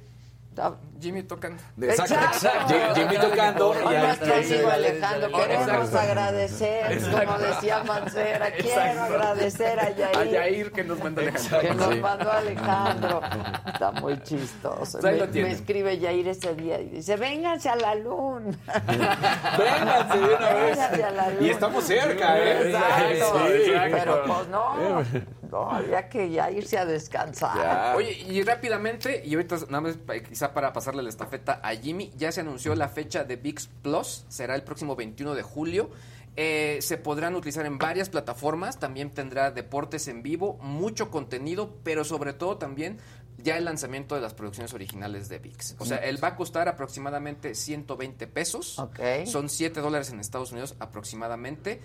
7 días de prueba gratuita en varias aplicaciones. Este, obviamente, al pagar ya no trae anuncios. Y la ventaja es que trae producciones originales. No se nos olvide que VIX tiene partidos ya confirmados del Mundial. Eso- ese es ya los tiene, sí, sí, sí. En, O sea, en cuanto a La fútbol, verdad. podemos decir que tiene, bueno, partidos exclusivos, más de 200 partidos exclusivos en vivo de la Liga eh, de Expansión, de la Liga Femenil también, eso también está muy bueno para los que queremos seguir a, a la, la Liga Femenil. de la MLS. 10 partidos de la Copa del Mundo, que Ah, también mira, estarán también en, en bueno. el Incluso gratuito. va a estar la bioserie de María Félix también con Sandra Ah, Echeverría. claro. Eso es, es Y bueno, los contenidos nuevos. Nuevos, originales, sí. exactamente. contenidos Paulatinamente originales. van a ir estrenando, lo habíamos platicado, producciones de Salma Hayek, de Eugenio Derbez y pues de varios. Promete VIX, ¿no? Promete va a haber buenos contenidos. Sí. Oigan, este, para también pasarle la estafeta, eh, muy al principio alguien preguntaba eh, sobre esta serie que pues es, es una documental, ¿no? De la Suprema Corte de Justicia, hablando sobre los feminicidios.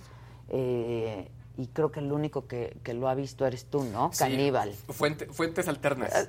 Fuentes alternas. pues, Sí. de pero- hecho, de hecho pero- hoy está anunciada como el inicio. No, se los iba... en televisión Ajá, abierta. exactamente. Se los iba a, a mandar. Y ya lo bajaron. Ya lo habían bajado. Ya lo Y habían ayer me volví a encontrar el, el capítulo 2 eh, y ya lo vi y está muy fuerte. El capítulo 3 ya narra que este cuate vendía carne o le regalaba carne Ay, a los no. vecinos. Ay, no. Decía que era carne enchilada de jabalí. Ay, no, y además no, los no, mismos no. vecinos decían que era un tipo este súper O sea, amable que ayudaba a la gente. y- Pero entonces to- toda la serie está dedicada al caníbal, Toda a ese serie. personaje. Pero no abordan otras. Son capítulos en, co- en conjunto 20 minutitos. Ok. Pero ahí les va. Lo que está muy interesante es que de pronto como que cuando a dices... toda la serie dura 20 minutos. No, toda- toda- cada capítulo. Cada, Cada capítulo. capítulo. Pero cada vez que sientes ya bajo el ritmo, de pronto te dan otra anécdota o otro dato que dices, espérate, y te la cortan y nos vemos en el que sigue. No, sí, sí le saben. Sí le saben, Sí, ¿eh? sí, sí, o sea, en serio, yo, de hecho, aquí sí le dije a la doctora, ¿qué onda la quieres ver? Y me dijo, no, esta sí no. No, no, no me quiero meter en eso.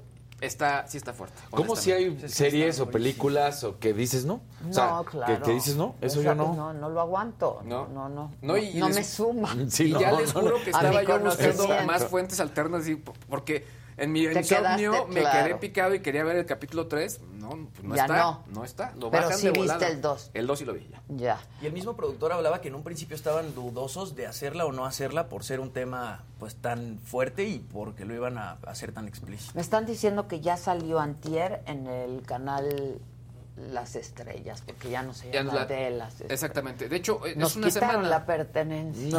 Es una semana, empezó el lunes a viernes, son cinco Ya. capítulos nada más. Nada más. Sí, exactamente. Y quizá luego hagan otra serie de otro personaje y así. Yo, yo escuché a Saldívar decir que sí estaba negociando con alguna plataforma digital, pero no sabían con quién. O sea, no- jamás ha dicho o mencionó exactamente con cuál se iba. Pero creo que vale la pena, ¿eh? O Pues sea, sí, pues porque al final el objeto y, lo, y mucha gente lo que está diciendo, pues dando muchos datos de feminicidio y creo que la parte donde menciona de la indignación es cómo después de tanto tiempo de ocurrido esto, porque lo que llama la atención es que esto lo narran que arrancó este hombre desde los 90, cómo hasta ahora fue que el año pasado nos se- las autoridades se percataron de todo esto. Sí, Qué que se inspiraba en el silencio de los Sí, inocentes. y, qué ay, no, no, horror, no, no, por no, eso no. el caníbal. Exacto. Eh, me dicen que sal- está saliendo al aire por el canal Las Estrellas eh, después de deportes. ¿Todos los días? Ah, ok. Que sí, Según yo Supongo sí. sí, ¿no? Yo creo que sí, creo que sí, porque ahí les va, el capítulo 2 trae el logo de las estrellas. El Ah, que yo el vi. que viste, Sí, claro, exactamente. claro, claro. Ok, entonces yo creo que sí, ya Sí. está saliendo todos los días, ¿no? En la anécdota, el que lo había subido era el canal de un padre, porque decía padre no sé qué. Ah, ok. en la anécdota. Dice Gisela que está muy bien documentado y con muy buenas entrevistas. Sí, no. Que solo vio el capítulo 1. Lo viste en el, ya en televisión abierta. Ya. Entonces, a lo mejor está pasando diario. Sí. No. Todos los días. Sí. Sí, en Televisa, en Las Estrellas. Dije que ya no se llama Las Estrellas. Sí, las estrellas. Las Ah, Estrellas. sí, sí, Las ya no es Estrellas. de las ¿Qué pasó? ¿Qué pasó? ¿Qué pasó? ¿Qué pasó? El ¿Qué pasó? caníbal. El no. No, ya, ya, no decimos nada. Ese incidental, ¿lo pueden quitar, por favor? Viene Jimmy. Venga. Venga.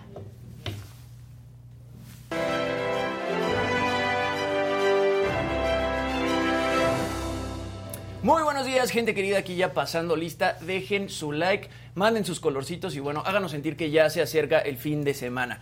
Vamos a empezar por las cosas que se hicieron tendencia. Una de ellas es Jimena Sariñana. Es tendencia ahorita mismo, fue tendencia ayer también. Esto porque tuvo que ser hospitalizada de emergencia justamente el día de ayer. La tuvieron que operar luego de que presentara dolores de estómago muy fuertes durante varias horas. Y bueno, según algunos medios ya salió del hospital y se encuentra recuperándose en casa. Parece que los dolores fueron provocados por una miomatosis uterina, que bueno, son tumores benignos en el útero.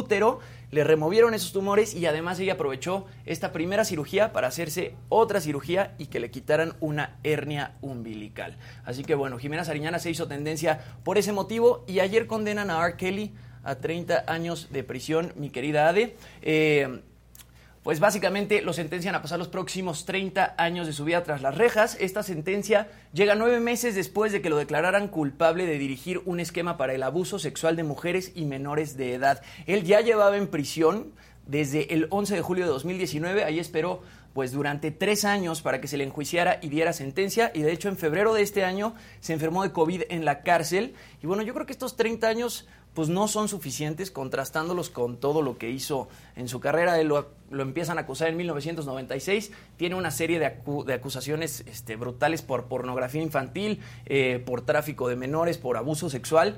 En agosto de 1994, él se casa con una menor de edad llamada Alaya. Ella tenía 15 años, él tenía 27. Lo que pasa es que él le produce su primer disco musical, le consigue documentos falsos y se casa con ella. Un año después anulan este matrimonio. Y bueno, hay una serie documental eh, muy interesante que se llama Surviving R. Kelly, si quieren conocer la historia completa.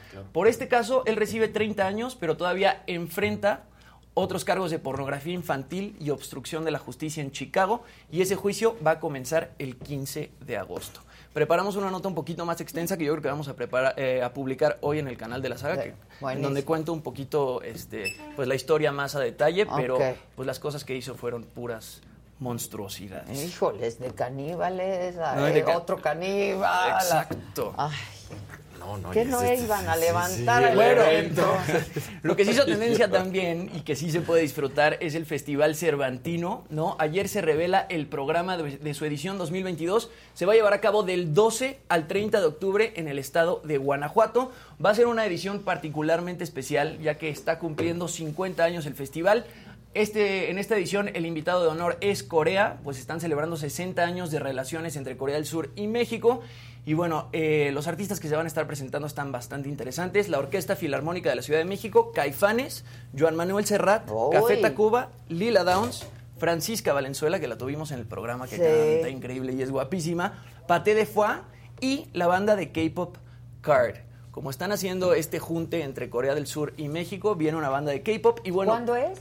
Es del 12 al 30 de octubre de este año. Ándale, va a estar buena. Y también la Ciudad de México. desde allá. Pero también la Ciudad de México. Exacto, Claudia Sheinbaum estuvo presente justamente en la presentación de esta programación. Llegó puntual. Pues ojalá. ¿Ya recuperó la voz? Ya, ya. Yo lo que espero es que no la inviten a inaugurar el, el- el Cervantino, ¿no? No, pero es que no creo se que vaya a el- colgar. la ciudad invitada me parece creo que es la Ciudad de México y lo que Exacto, decía es que es la justamente. primera vez Que va a presentarse aquí. exactamente Exacto. Cervantino. Parte del O sea, Cervantino. Guanajuato y. Ciudad de México. Claro. Justamente ella publica en su cuenta de Twitter que el 21 de octubre en el Zócalo también se presenta Joan Manuel Serrat. Eso va a estar. Eso va a estar. Eso va a estar. este, Híjole. brutal. Los boletos ya los pueden adquirir a través de Ticketmaster y la verdad es que los precios pues están módicos. Deberíamos ir a transmitir Hay que el ir. programa desde allá. ir. Le hablo a la Hay jefa ir. de gobierno a ver si me contesta. A ver si. De pronto con- si me pega. contesta. Alguien estaba diciendo también en el chat, en el chat, chat. que yo soy amiga de cabeza de vaca. Para aclararles. Alguna vez, hace mucho, entrevisté a cabeza de vaca y no le gustó una pregunta mía.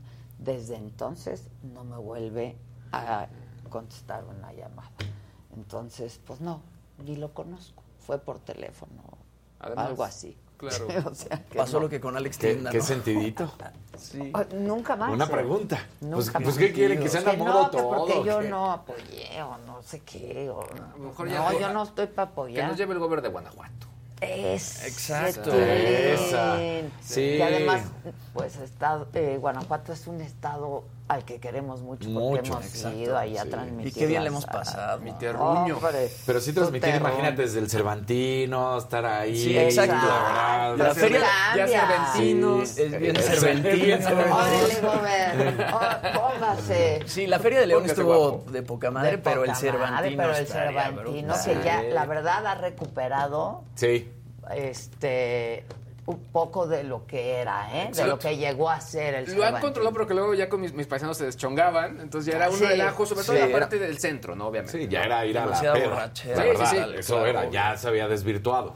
Pero era muy divertido. Ah, no, claro, nadie dice que no. Sí, era un fiestón. Bueno, no, no, era un fiestón, pero ibas a las presentaciones, ¿no? Y. Traían gente de primer nivel.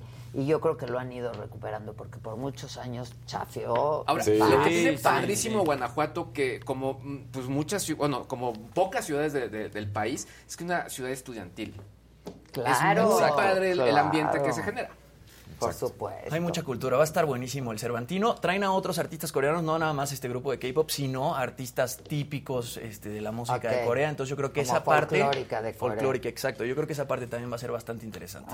Y ya muy rápido, Margot Robbie se hizo tendencia otra vez, otra vez por la película de Barbie, pero porque descubrimos a este hombre que tiene el mejor trabajo del mundo. Y es que estaban grabando estas escenas y su trabajo, básicamente, era el de darle una nalgada a Margot Robbie y, pues nada, Margot Robbie volteaba, le daba un golpe, él caía al piso. Ándale, y listo. Tilín. Pero parece ser que el tipo, pues, hacía como que no podía y lo repitieron este, muchísimas ¿Ah, veces. sí? Yo creo que más bien porque la estaba pasando Claro. bastante bien. Ve que espectacular. Sí, está ve. preciosa, Sí, qué sí. bárbara. Qué mujer. Guapísima. Sí, la verdad es que yo no puedo pensar en una mejor este, actriz para Para Barbie, a no, Barbie, no hay. Porque Super es casting. la perfección Super casting. encarnada. Sí, super casting. Muy bien. Y eso. El que sigue, por favor, pues aquí tenemos al señor de... Ay, 2300. 2300. carajo. Pongan like, carajo. Eso, no es nada carajo. difícil. Caramba. Píquenle y ya, así es Una, sencillo. dos, tres. Like. ¡Carajo! Ustedes, Así Eso. fácil. Carajo. Sí. Eso. Es más, si hoy llegamos a los 8000 likes. Te encueras. este, no, ¿qué te pasa? NFTs del chavo. Exacto, dijeron Sí. acá. Aquí se dijo. Aquí se que dijo. cuando lleguemos a los 8000 regalan tres NFTs del chavo que sí van a llegar a costar, ¿eh? yo creo. Sí. Sí, claro. chavo es el yo, chavo. yo El chavo decía, es el chavo, hoy, hoy claro. es partido de base de Dodgers contra Pa- Pa- San Diego Padres, dos equipos, pues, queridos en nuestro país. Nos echamos unas chelitas. Exacto. No, digo, Exacto. Pónganse de colores también. Ya, por favor. Está muy gris el chat. Está, Está muy gris, gris el chat. Exactamente, porque es muy sencillo. Sí, digo, de que por presionar sí. el botón ahí con signito y, digamos, puede ser una- un super sticker o un super chat. Exacto. Pero ya saben, entre más cálido nos hacen más felices. Exacto. Y denle compartir y háganse miembros de la saga porque entonces se pueden llevar este tipo de cosas que aquí Claro. No, y además los- generosamente se dan. Y los solidarios que se han puesto los invitados, Los ¿no? Invitados, claro. Javi Derma. Ayer los NFTs. La Edelmira. La Edelmira, claro. doble La diseñadora que trajo Gustavo Prado también, También. de bolsa. Hay, hay, Hay- pa- hay ponchipaquetes. Ay, sí, sí, Hay sí harta cosa que hay, sí que hay, sí que hay. Pues el día de ayer estuvo malón. Primero, la selección sub-20 mexicana pierde con Guatemala. Estás hablando de Guatemala, una liga que apenas hace un par de Yo años. cuando lo leía dije, no, yo estoy diciendo mal. Sí, ¿no? Seguro no es contra Guatemala. O sea, no- una liga que apenas hace unos años recuperó el profesionalismo, para que me entiendas, porque había sido separada de la FIFA por corrupciones y cuestiones así, entonces era una liga amateur, no había profesionalismo, Claro. no era aceptada como profesional. Regresan y los chapines, que pues la verdad es que están muy lejos del fútbol mexicano en ese sentido, pues terminan ganando en penales. México tuvo la oportunidad de marcar un penal en los minutos finales, lo falla. Y la verdad es que con esto México desde el 2008 no faltaba a unos Juegos Olímpicos. ¿Y por qué lo saco a colación? Porque el haber perdido ayer para este premundial también elimina a México de los siguientes Juegos Olímpicos. Horrible. O sea, Eso está, eso está. Horrible. Sí. Entonces, bueno, te- terrible, terrible, terrible. Así. Pero siguen A haciendo ver las si cosas con las no patas. vamos al mundial, ¿eh? Al mundial ya fuimos, ya no tenemos. Y, Bueno, y el siguiente mundial, como estamos cuarto- en casa. El cuarto No, al Es cuarto- no hay cuarto partido. No vamos a pasar de la fase de grupos, en verdad. sea, estoy seguro. ¿Hace cuántos años que nos quedamos en fase de grupos? O sea, ¿hace cuántos Que años no que, vamos la- pasando al cuarto partido? Ah, no, ya, ya tenemos de pasar al cuarto partido. No mucho, ya, porque sí, siempre vamos muchos. por el quinto. Exacto, siempre el Que no sueño, quinto quinto. Más bien, la última vez que pasamos al quinto fue en México 86. Exacto. Pero alguna Después vez de- nos hemos quedado nada más en fase de grupos. Sí, varias ocasiones. En los primeros mundiales. Sí, bueno, y- Pero ya tiene y- mucho y podemos tiempo. Tiene contemplar ahí la del 94, pero eso fue por otro tema, ¿no? Que ni siquiera fuimos al Mundial. Exactamente. Sí, sí, sí, Entonces, sí. ¿para qué?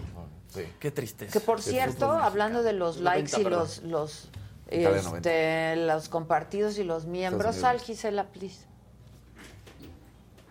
Tenemos una invitación para ir a ver, ¿no? Para los sagadictos. Estamos por definir Estamos por definir el día. y el día. Exacto. Estamos por definir el día y en dónde va a ser. Lo que sí les puedo asegurar es que hay capacidad para como 70 sagadictos para que se junten ahí y vean la premier de Una sala VIP. ¿eh? una sala VIP, ¿eh? Eso, No cualquier VIP. cosa. Sí cambia, sí Mis cambia. sagadictos todos son VIPs. Qué rico. Este, ¿cómo que no se entregaron los regalos anteriores? Ya están todos entregados. De los muchachos Ah. faltan enviar. Los voy a enviar a un. Faltan por enviar algunos, pero ya se sabe quién los ganaron. O sea, los ganadores ya están. ya ya. Si no les ha llegado es culpa de Gisela. Sí, pero ya el viernes voy a mandarlos. Mandas ahí, tiene mucha experiencia Sí. en eso. ok. Este. Digo, ¿cómo se llama la película? Bueno, ahorita nos dicen cómo se llama la película, pero está padrísimo porque se pueden ahí ver los agadictos. Sala VIP, que si la palomita. que si- Exacto. En el ¿no? VIP hasta la copita de vino, Claro. la cervecita. la Good Look Leo Grande. Good look, Leo Ah, Grande. Good Look Leo Grande con este Emma Thompson. con Emma Thompson. Ah, Tú ya nos platicaste de esa, ¿no? ¿O no? Creo que de esa no platicamos, mi querida. Ah, Sí, la porque platicamos contigo, claro, claro. no, Emma Thompson. Era esta historia. Es ¿no? que era good luck. De, no, ajá. Good Ajá. Luck Leo Grande, exacto. Esta historia, ¿no? Que, que ella, pues ya está. No Sí. recuerdo muy bien, es que, que ya está mayor y ella está. se enamora de otra persona. Es que no me acuerdo. No, A ver, la Emma neta. Thompson es una mujer mayor Exacto, que se enamora. que se enamora de un joven. Ah, que de- claro. que- un call boy. Ajá, o un sea, callboy, de esos para... Callboy. Sí, un Sí, gigolo. exacto. Porque le dice, nunca he tenido en, en los cortos... Fuera, fuera de su matrimonio. En los Exacto. cortos le decía, nunca he tenido sexo fuera de mi matrimonio, pero además le decía, nunca he tenido un orgasmo, según Exacto, recuerdo. claro, claro. Y entonces empezaba la ¿No diversión y estaban... tienes el tráiler de la serie? Good Luck Leo Grande es una película británica de comedia dramática Eso. sexual del 2022. Eso, Eso, eso. Bien, Luis Geike al servicio de la saga. Exacto, exacto. Este, dice George Israel, Adela, yo tengo el problema de la forma de pago. Traté de hacerme miembro la semana pasada, pero no recuerdo mi NIP de PayPal. ¿Lo puedes cambiar? Sí, exacto, cambia Nada más te da la opción de Y es lo más de- seguro. no recuerdas tu, no recuerdo mi NIP y ya. Claro, te, manda mail y lo puedes cambiar. Sí, De hecho, Mucha- ya cámbialo, porque qué tal que alguien más lo Exacto, sabe. Y muchas veces lo que te va a mandar es una clave a tu teléfono vía mensaje de texto o a tu correo electrónico registrado. Tienes las dos alternativas. Y se los dice, les digo porque lo acabo de realizar yo mi cambio. Exacto, yo también a cada rato lo estoy cambiando. Este, pero Quiero agradecerle a Yair por la recomendación. A nuestro tecladista y guitarrista. Muchas gracias, Yair. No, pero agarra de las últimas, porque son donde nos reíamos mucho ya todos. Este, está padrísima la actividad, ¿no? Sí, Irse con los cool, Hay cool. algunos que no se han de conocer, solamente por el chat. Todo está padre. Y hay varios que también ya son muy amigos. Exacto, entonces también. Van también. grupito. Exactamente. Exactamente. Bueno. ¿y Seguimos. Bueno, entonces, Perdón, Copa del, no te preocupes. Copa del Mundo Indonesia 2023 no se puede, sub-20 y París 2024 no se puede. Desde el 2008 no faltábamos a unos Juegos Olímpicos porque además en Londres habíamos sido campeones, pero bueno, ahí está. Ahora, pedimos empatía y creo que, híjole, eh, eh, ayer fue un día de declaraciones y aclaraciones. Lo dijimos, lo puse sobre la mesa. ¿Qué dices cuando viene lo de Negriño? Y entonces sale a aclarar Nelson Piqué y dice, a ver, ofrezco disculpas, pero sí quiero aclarar que en Brasil y que aquí el negriño no significa lo que ustedes están tratando de decir. Jamás lo utilizaría de esa manera racista, peyorativa y discriminatoria. Es, es- está sacada de contexto. Pero aún así termina ofreciendo disculpas y es donde yo digo, a ver, creo que Estados Unidos, si es que Estados Unidos, o creo que Inglaterra, si es que es Inglaterra, lo que sea, sí, es la globalización y hay que entender, y ellos están marcando el paso, pero a la vez también pedimos tolerancia y a veces no se da. Si en el español, si en el portugués te están diciendo, oye, es que yo utilizo el negriño, tú luego, luego me estás cancelando, pero tú no estás viendo que en mi cultura El no es... es, como el chaparrito. Claro, es que mira, creo que sí. Es que está bien complicado. Tenemos que entender que hay cosas no que son cancelables, pero correcto. antes de cancelar hay que ver- averiguar el contexto. Exacto. Creo que se merece cualquier persona una oportunidad y, el- y esa oportunidad es el contexto. Pues es que yo sí creo. Sí, porque... Porque si le dices chaparrito a alguien y entonces se va a molestar Claro, también. claro. ¿no? Entonces, él sale y dice tal cual, me disculpo de todo corazón ante todos los que han sido afectados, Hamilton incluido, que es un piloto increíble, tiene, recordemos, 69 años, pero lo dice de esta manera, están sacando de contexto porque neguiño en portugués no significa lo que ustedes están tratando de decir en los medios, no es, pues, digámoslo en, en americano, un, un nigger. Pero donde sí causa ruido es que Paulo Coelho se sube a la conversación. Y Paulo Ah, Coelho pone, pone un tuit en el que dice y ofrece disculpas, y lo dice así, ofrezco disculpas a todo el mundo en nombre de todos los brasileños tras un mensaje en el cual también pues terminan barrando a, a Jair Bolsonaro porque lo dice, querido Lewis Hamilton, Piqué es actualmente el piloto del peor presidente de nuestra historia. Sus comentarios racistas muestran la necesidad desesperada de volver a ser el centro de atención. Me disculpo en el nombre de los brasileños que te respetan y quieren. Está bravísimo lo que Está dice. durísimo. Paulo Coelho, que es un escritor, o sea, vendidísimo. Exactamente. Y muy prolífico. ¿Mandé? Y muy prolífico. Ha escrito muchos libros, ¿no? Es una personalidad. Exacto, entonces, pues Híjoles. él está tomando, yo creo, el partido inmediato, porque pues sí, le embarra al presidente, porque obviamente no me cae bien el presidente, y está tomando inmediatamente un partido de decir, sí, sí, es que el racismo, pero digo, Piqué, yo lo decía, ¿no? En la entrevista, cuando tú lo ves, pues él lo dice de una manera y ni el entrevistador le dice, oye, nada, o sea, como que sí se utiliza, como lo acabas de decir, este chaparrito, este enanito, y, y- y, pues no va, no va por No, ahí. pero- no, pero así. Bueno, No. sí, enanito no, pero, pero a lo que voy es que... No, pero es que, pues, es muy usual decir chaparrito. Sí, ¿no? sí, exacto. Sobre todo, pues, la- la- las, las personas un poco mayores que le llaman ahí de pronto a la gente chaparrito. Chaparrito. O cuando te dicen güerito, güerita. Claro. ¿Cuántas veces no te dicen güerito? Yo, por ejemplo, un, güerita? un buen amigo Alejandro Franco, conductor de, de radio, Sí. justo así nos decía a todos. Y todos, ¿Chaparrito? eh, era su frase, a todos nos decía así. Chaparrito. Exacto. Y ni siquiera luego ni siquiera en diminutivo, chaparro, ¿no? Exacto, no, chaparro, chaparro. pero así. Y ahora, Exacto. aquí voy a hacer todavía más controversia, vamos a cambiar de tema y vamos a jugar con la doble moral. Bueno, nosotros no, vamos a demostrar la doble moral de la FIFA otra vez, porque sale nu- nuevamente el portavoz del Mundial de Qatar, Nasser Al-Qatar, y lo dice... A ver, yo no estoy de acuerdo, ¿eh? Lo dijimos ayer, la bandera, si se mostraba la bandera arcoíris, 7 u 11 años de cárcel. Pero él sale a decir esto y me parece que sí creo que tiene un punto por la misma razón que estábamos platicando, ¿no? Y lo dice, estamos en un país islámico, se deben respetar nuestra religión, creencias y cultura. Por una parte dices, lo que está diciendo tiene Pues la sí razón. tiene, tiene, tiene, hace sentido, pero entonces no se hace de, de una cosa Exactamente. internacional. Y ahí es a donde vamos. ¿No? La FIFA nos trae en jaque, nos está chingue y chingue por el grito homofóbico estúpido. Exacto. Sí. Exacto. Pero entonces, ¿cómo te llevas a un país islámico donde es ¿Cómo no lo prohibido piensas antes, claro? que vaya pues toda una diversidad de aficionados Claro. y hasta de futbolistas mismos Claro. a, a un país donde no se puede, no, no puedes. Entonces, ahí dices, FIFA, la Pues estás sí, cagando. Pues mejor ¿Así? fíjate a dónde va a ser la sede, pero No. es que del tamaño del cheque es la sede. Claro. Exactamente. Es Y anuncian todo esto a meses ya de que va a empezar. Sí, ni que la gente ya tiene sus tiempo. boletos. Oye, aunque Sí. sí. está también en redes desde ayer que la nota de justo de lo de la bandera fue falsa, fue un fake.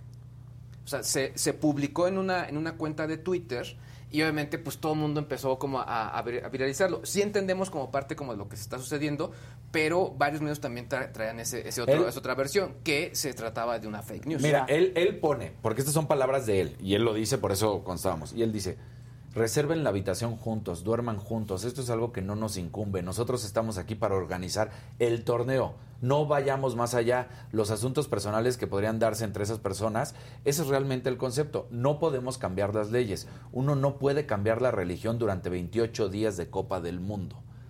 Entonces, y vuelvo a decir, estamos en un Nadie país islámico, se debe que respetar. cambie la religión. No, no. Nada, Nada más que también él sea respetuoso con la gente de otras culturas. que Empático va en ambos lados. Claro. La empatía tiene que ser en ambos de lados. ambos lados, un un- una cosa media, ¿no? Oye, pero, pero aquí, para mí, quien está mal Es la FIFA. es la FIFA. Sí, es más Exactamente. culpa de la Y FIFA. siempre Porque la FIFA no puede jugar a castigar a un país como México lo hicieron, por, ¿te por este grito estúpido, pero luego decir, nos vamos a un país islámico donde está prohibido, donde está, pues, a- Casi todo. casi todo.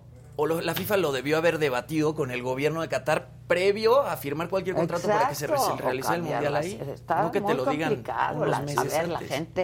eh, eh, En los países islámicos de pronto pues no bebes, no- Exacto. ¿no? Exacto. Este, Porque también no han resuelto ese tema de cómo es la cerveza que se va a dar, que dicen que sí va a haber cerveza, pero entonces si es Sin cerveza sin alcohol. o qué va a ser, un destilado de miel, Exacto, o, o- exacto. o qué, ¿no? O sea, Es- es- sí. Y finalmente, pues la gente va a ver los partidos y a divertirse. Sí. Pues están, en el caso de México, los mexicanos que vayan viajando miles de kilómetros. miles de kilómetros.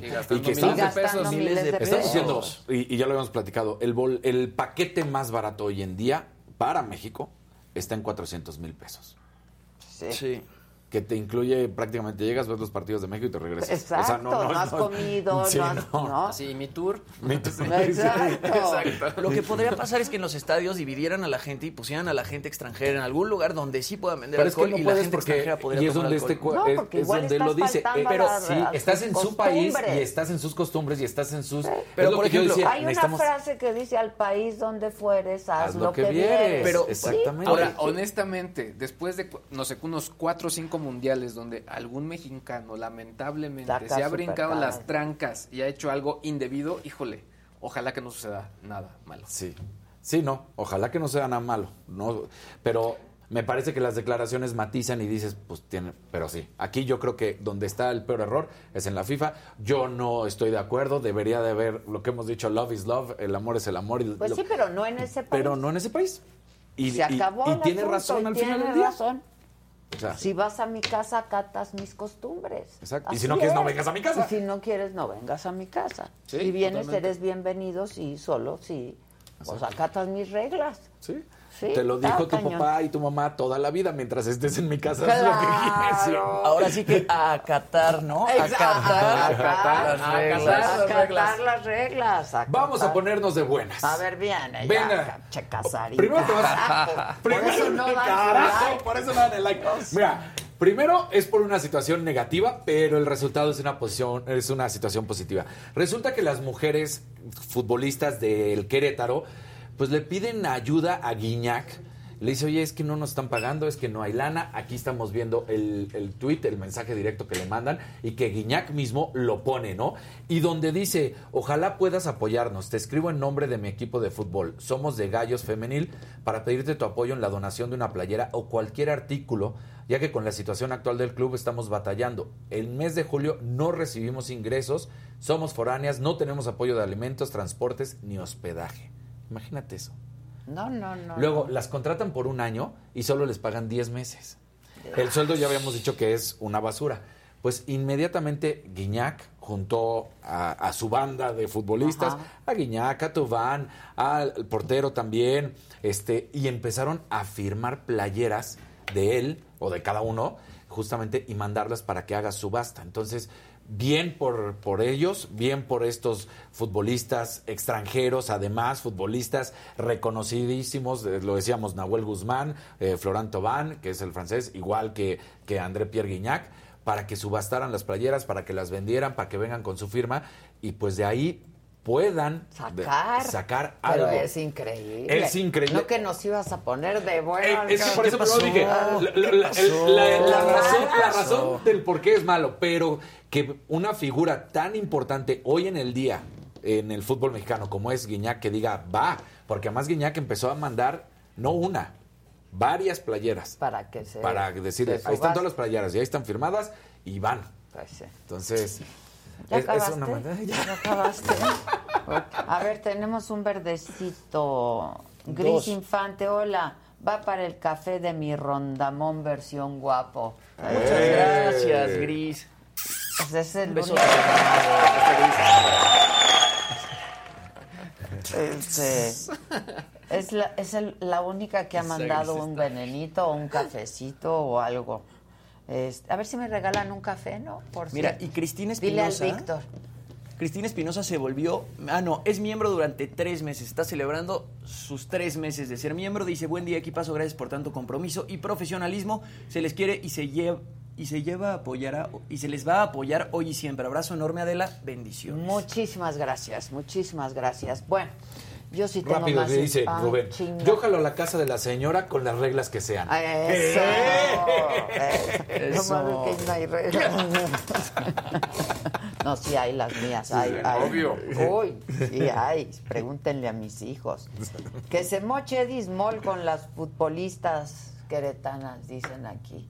Pues. Exacto, pues con su, claro, con su marca, su marca, con su atlética, marca atlética. que está haciendo unas cosas padrísimas. Sí. Lo que trajo aquí está bien Está padre. increíble. Sí, tiene cosas súper fregonas. Mira, George Israel es nuevo miembro. Bien, George. Susana García ya nos invitó un cafecito. A Bien, todos. a todos. Eso. Eso, Susana. Bueno, invítenos cafés, invítenos un venenito, invítenos un vinito o una chela, invítenos lo que quieran, muchachos, pero invítenos.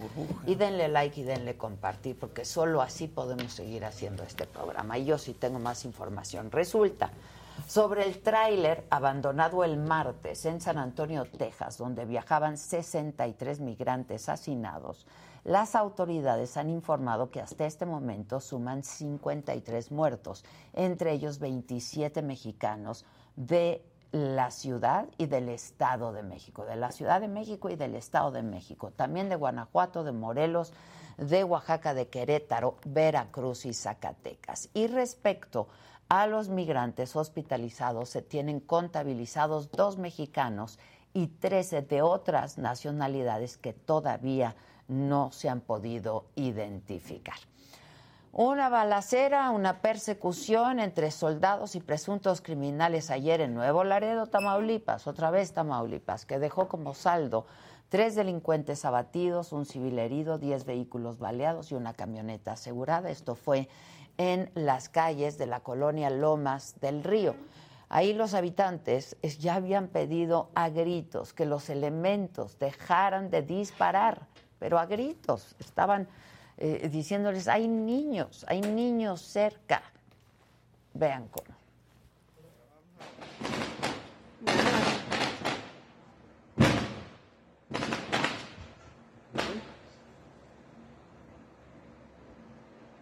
A la mierda, Tilín.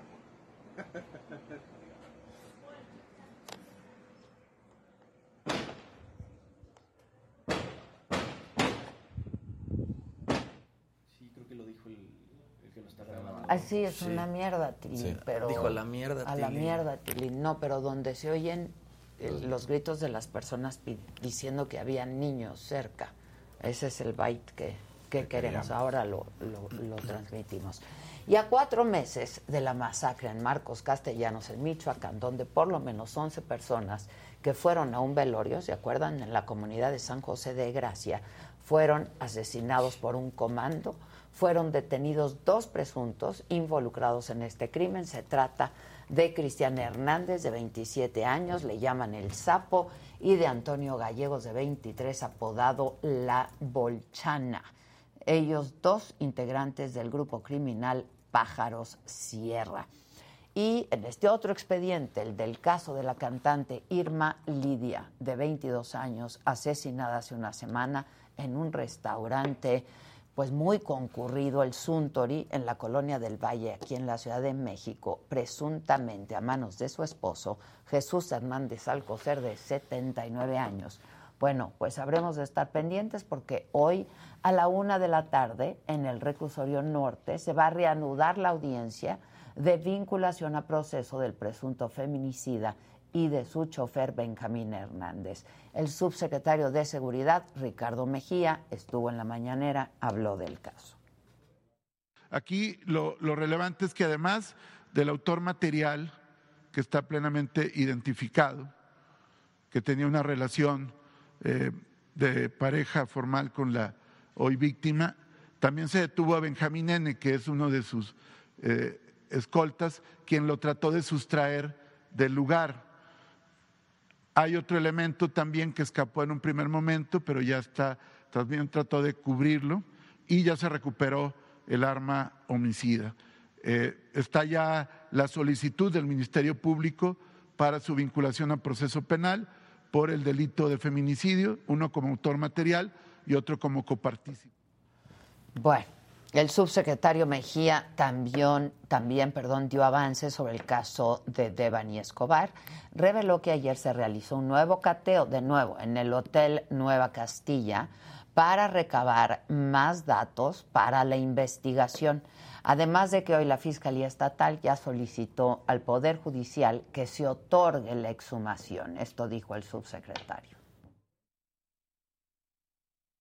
Y se prevé que entre el día de hoy, mañana, primero, el 2 y hasta el 3 de julio, inclusive, el grupo de especialistas que está ya arribó a la ciudad de Monterrey y que se va a trasladar al municipio de Galeana, en Nuevo León, para la exhumación del cuerpo de Devani Escobar, ya está ahí para poder determinar con certeza, a partir de peritajes y de la homologación de los dictámenes forenses, cuál fue la causa del deceso de lamentable de Devani Escobar. Y bueno, en el escenario político se registraron cambios en el gabinete presidencial. Ayer César Yáñez, muy cercano de muchos años al presidente López Obrador, fue nombrado subsecretario de Desarrollo Democrático, Participación Social y Asuntos Religiosos de la Secretaría de Gobernación. Es un cambio importante porque mandan a una de las piezas claves, eh, pues muy cercano al presidente López Obrador, a gobernación junto con una de las corcholatas, Adán Augusto. Y en lugar de Rabindranath Salazar, a quien le asignaron el cargo de coordinador de política y gobierno de la presidencia, es el mismo que ocupaba César Yáñez, o sea, que hicieron pues un cambio. Y justo hoy se cumplen tres años de la creación de la Guardia Nacional. Y a las diez y media de la mañana tendría que llevarse a cabo una ceremonia encabezada por el presidente López Obrador y todos los mandos de las Fuerzas Armadas del país. Según datos del portal Animal Político, más de 100 mil personas han sido asesinadas desde que la Guardia se desplegó en las calles del país. En 17 de los 32 estados subieron los asesinatos y Sonora representa el foco rojo. Y aunque el gobierno federal presume que la Guardia tiene casi 100 mil efectivos, en realidad, dice otra vez Animal Político, solo cuenta con 21 mil propios. Y para hacernos un balance de estos tres años de la Guardia Nacional y tal como nos lo prometió ayer, eh, hacemos contacto con Javier Oliva, no al lugar donde se está llevando a cabo la ceremonia, que saliste positivo a COVID, Javier. No lo vas a creer, se equivocaron en el laboratorio y me acaban de mandar la prueba verdadera, salí negativa. No, y ya no fuiste. Ya no fui, pero es que tenía ciertos síntomas, por ejemplo, eh, tuve fiebre. Ajá. Y un poco de dolor de cabeza. Entonces mi papá es médico y él y mi esposa me convencieron de que una actitud responsable, sin, sin, tener el dato de si estaba positivo o negativo, que una actitud responsable era no, no asistir. Y ahorita me acaban de mandar el, el correcto y di, afortunadamente di negativo.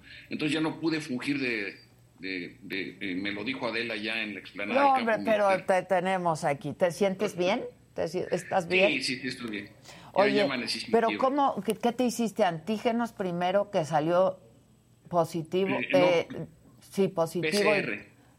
La, la PCR es, es, la mejor de es las la dos mejor, pruebas. la verdad, porque antígenos sí hay mucha probabilidad. Además, ya hay pruebas de antígenos de todas las marcas, de todos los colores y sabores, entonces, pues no, no es tan, no resulta tan confiable. Pero en, primero, ¿te hicieron la PCR y primero te mandaron un resultado positivo? Sí, y después me, me llamaron por teléfono que lo lamentaban mucho. Que se habían que equivocado. Bueno, se habían equivocado, pero que estoy, que doy eh, negativo. Entonces, yo ya había, ya había preparado mi lista de lecturas para estos 10 días. Digo, la voy a hacer de todas maneras, pero pues eh, ya Pero con te llevará más días, yo creo, ¿no? Porque mejor- ya no hay... mejores condiciones de salud. sí, ¿no? claro, claro, porque luego de pronto no hay tanto tiempo para la lectura como uno quisiera, ¿no? Eh, por la chamba. Oye, este, bueno, pero gracias por conectarte con nosotros y pues tú que eres profesor investigador de tiempo completo, como lo decíamos ayer, de la Facultad de Ciencias Políticas de la UNAM, y ayer que tuvimos también este contacto, hablábamos de qué es lo que estaba pasando en el país.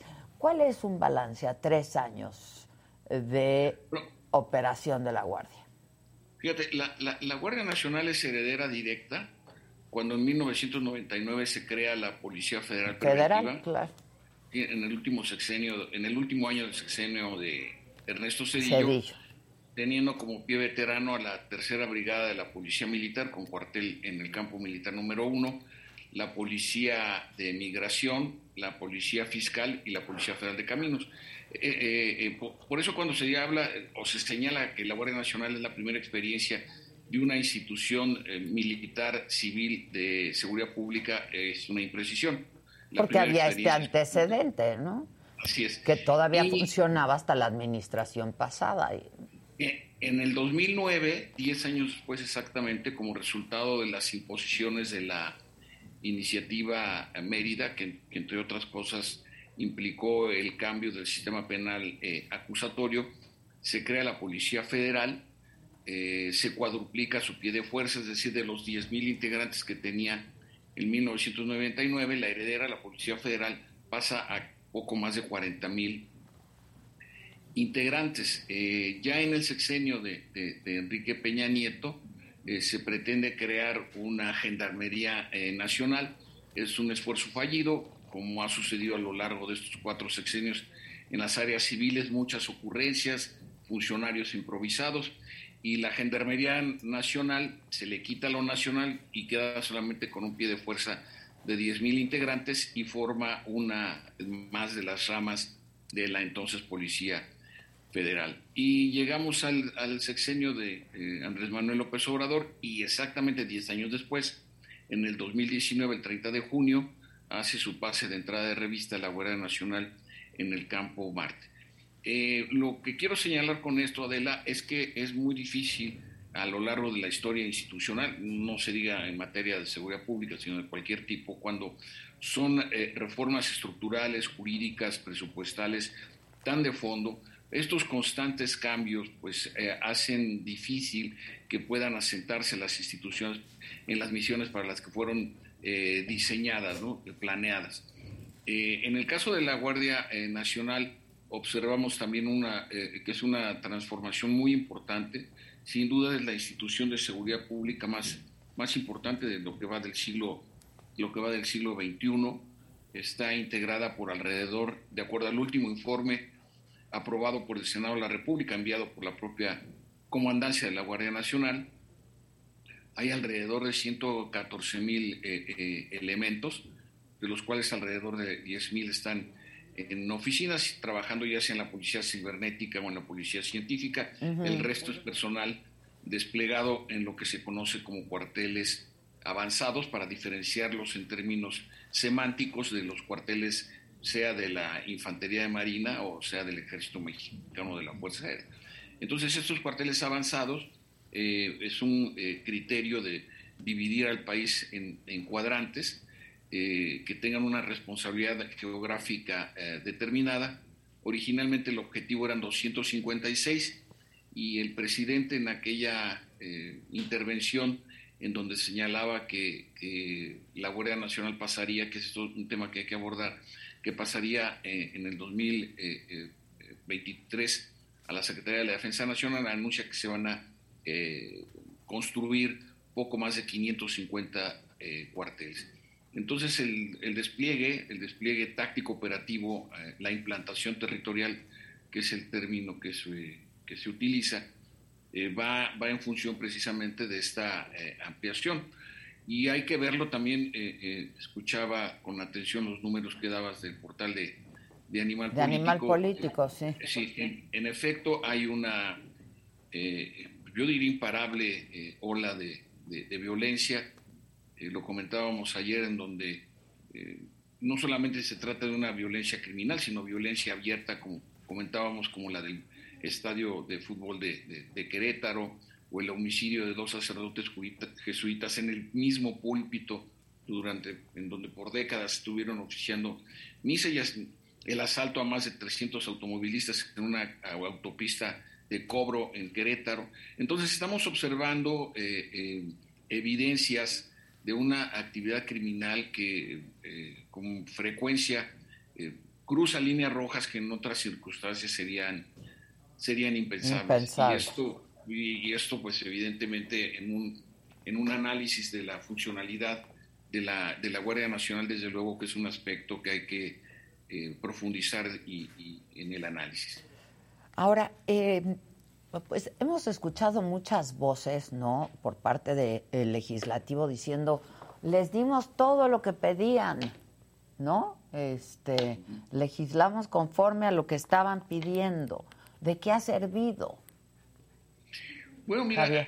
aquí sí, aquí hay, aquí hay un tema muy, muy polémico porque hay un lugar común en la opinión pública que no se sostiene respecto del concepto de militarización. La militarización es cuando el estamento militar presiona al civil por presupuestos, por posiciones políticas, por leyes, cosa que no sucede en México. Aquí ha sido siempre al revés. En 1946, con el primer presidente civil, después de la Revolución Miguel Alemán, se va a crear la Dirección Federal de Seguridad, que después sería la Policía Política del régimen. Y, y, los fundadores van a ser 10 cadetes, capitanes, del Colegio Militar, entre ellos el legendario Fernando Gutiérrez Barrios, Jesús uh -huh. Entre otros. ¿no? Es decir, en la historia de México la propensión del estamento civil a recurrir al estamento militar en materias de seguridad pública ha sido de siempre. Entonces, en este, en este caso es, es, es igual.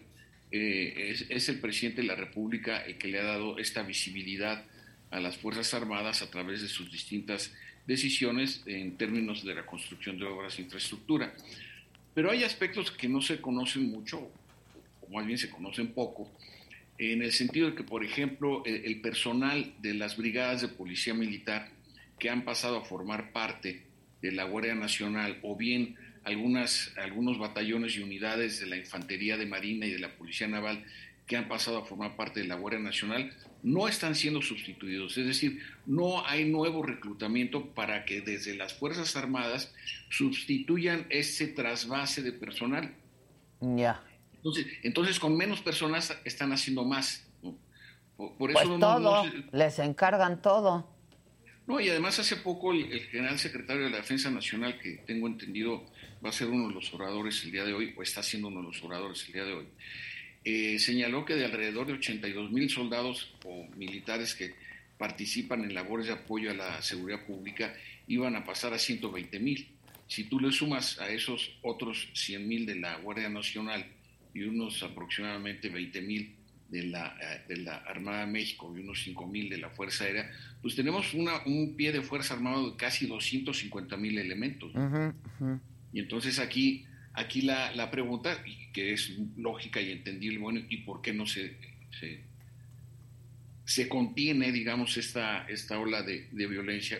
Esto tiene varias explicaciones desde, de, desde mi punto de vista, en el sentido de que qué tanta eh, posibilidad hay. Hace poco estaba leyendo un reportaje sobre cómo han aumentado las deserciones a nivel de la marinería y de la tropa, digamos, en los escalafones táctico-operativos más importantes, eh, las deserciones y las renuncias, pues debido al maltrato que reciben por, la, por grupos hostiles en, en, en, cuando están desplegados y no pueden responder, ¿no? Eh, todas las semanas, lamentablemente, sin excepción, Ay. circulan uno, uno o dos videos donde son maltratados, humillados, insultados, Sus, unidades son vandalizadas y no, y no responden, ¿no?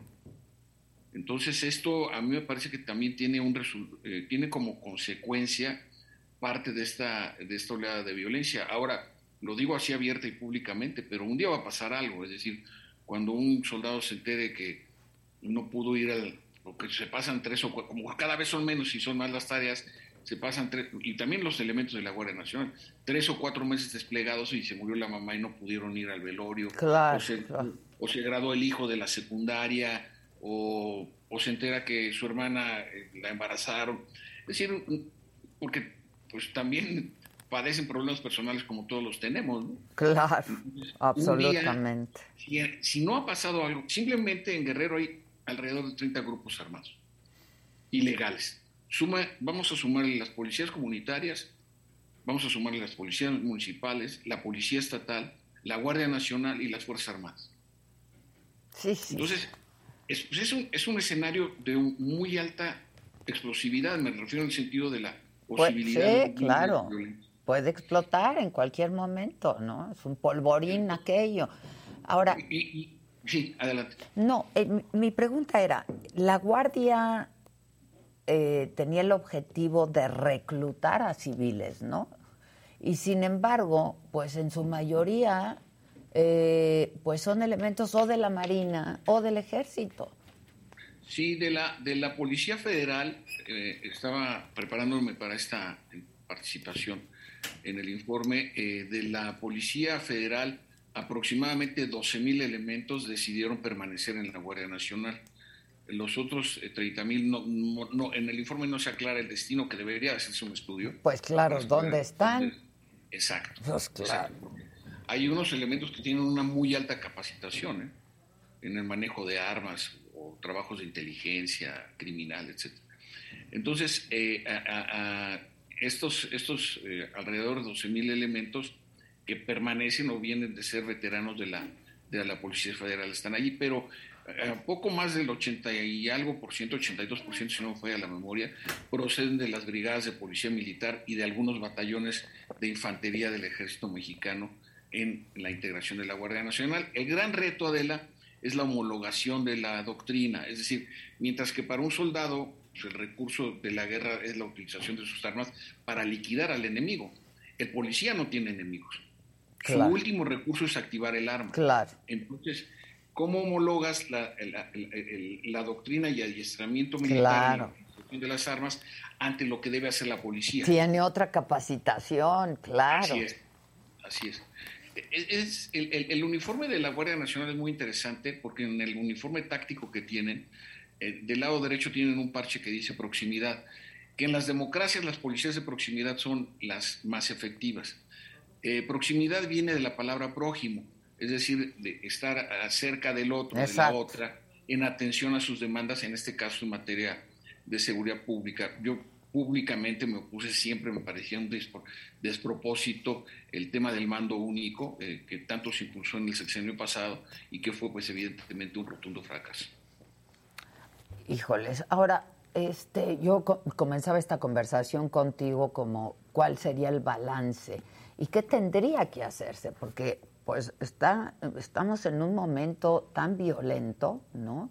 Y donde, eh, pues como tú decías, se agrede a los soldados, bien indigno para todos, ¿no? Una institución en este país tan respetada, tan admirada, este, y que de pronto ves cómo los ofenden, es, doloroso, ¿no? Este bueno, tú seguramente te ha tocado, antes de la epidemia, estar en algún aeropuerto de los Estados Unidos y coincide con alguna unidad militar uniformados que van a abordar un avión. La gente les aplaude a los soldados. Sí, sí, sí.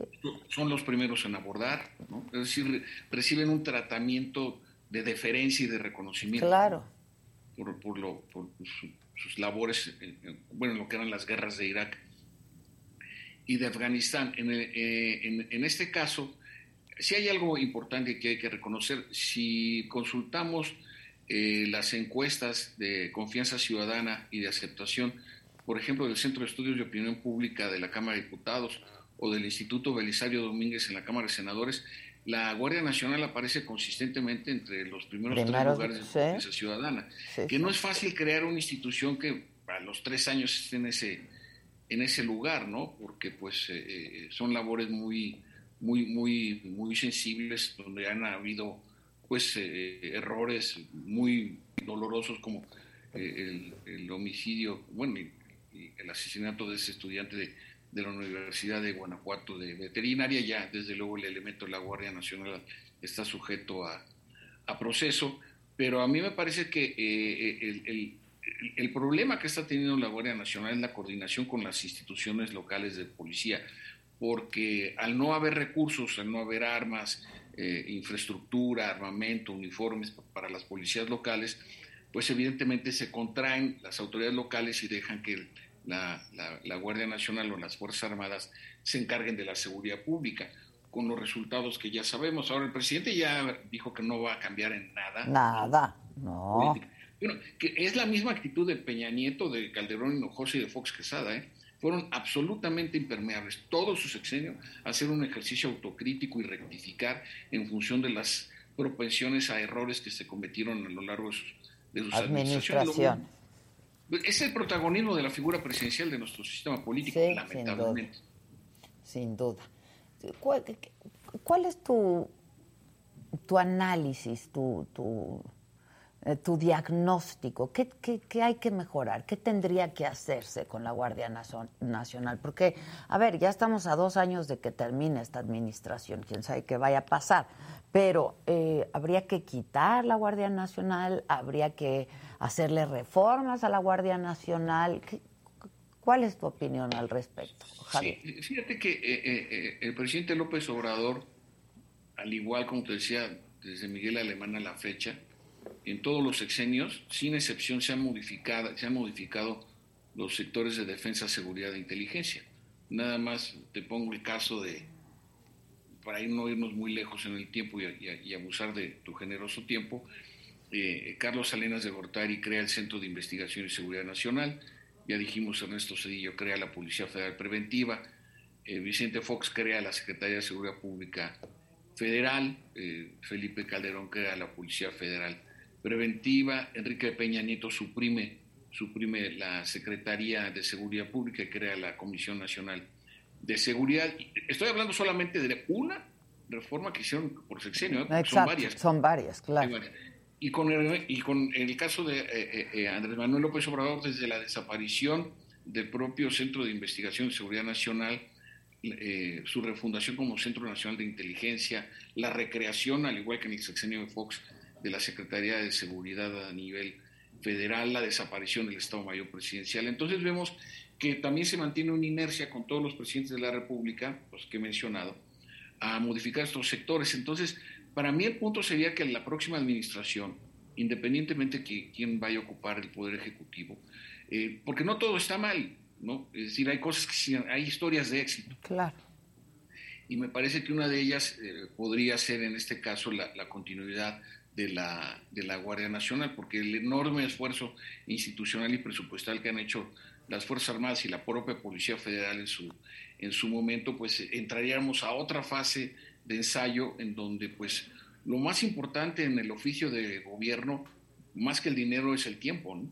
Sin Tú lo apuntabas muy bien, ya estamos eh, pues en, en el último, para hablar en términos El último tramo, sí. en el último tercio del, Claro. del- de, de la corrida. Entonces, pues aquí lo importante es eh, qué se, a qué se le va a dar continuidad y qué es lo que se va a ajustar. De aquí a que venga el próximo aniversario de la Guardia Nacional, supongo que se va a incrementar el debate respecto de la modificación eh, de un párrafo del artículo 21 de la Constitución, donde señala que la Guardia Nacional es una instancia eh, con mando civil. La propuesta del presidente es que sea de mando militar y se eh, adscriba al, A la, al nuevo- de- a la defensa, al- exactamente al centro, al, a la Secretaría de la Defensa Nacional. y al, que se acaba de crear al Estado Mayor Conjunto de la Defensa eh, exacto. Nacional. Ese sería, sería el objetivo. Ya. Pues Javier, como siempre, gracias y estemos en contacto. Recupérate Gracias. pronto. Qué bueno que diste finalmente negativo. Gracias. Es de las pocas veces que me gusta ser negativo. Exacto, claro. Muy bien, muchas gracias. Gracias, Gracias. Oigan, pues el Jonathan sí se puso a trabajar, ¿no? Y nos tiene esta otra crónica de qué es lo que está pasando en el aeropuerto, este, con los taxistas, con los choferes de coches por aplicación y con los usuarios. A ver, el aeropuerto, porque no solamente tiene este problema y no solamente tiene fallas de, de seguridad, no que está catalogado como este en la categoría 2 Exacto. en cuanto a seguridad aérea, digamos. Pero Es un caos.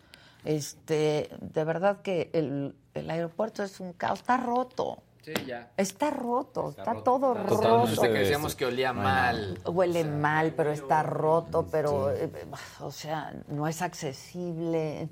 Terrible. Bueno, este, pues el Jonathan se fue con los taxis, los choferes de coches por aplicación. Todo esto ahí en el Aeropuerto Internacional de la Ciudad de México.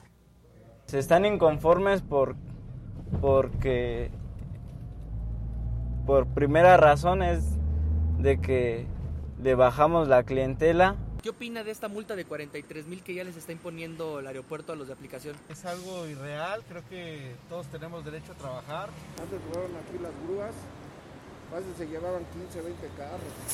Los taxistas por aplicación están contra las cuerdas. Las advertencias están en cada entrada al Aeropuerto Internacional de la Ciudad de México.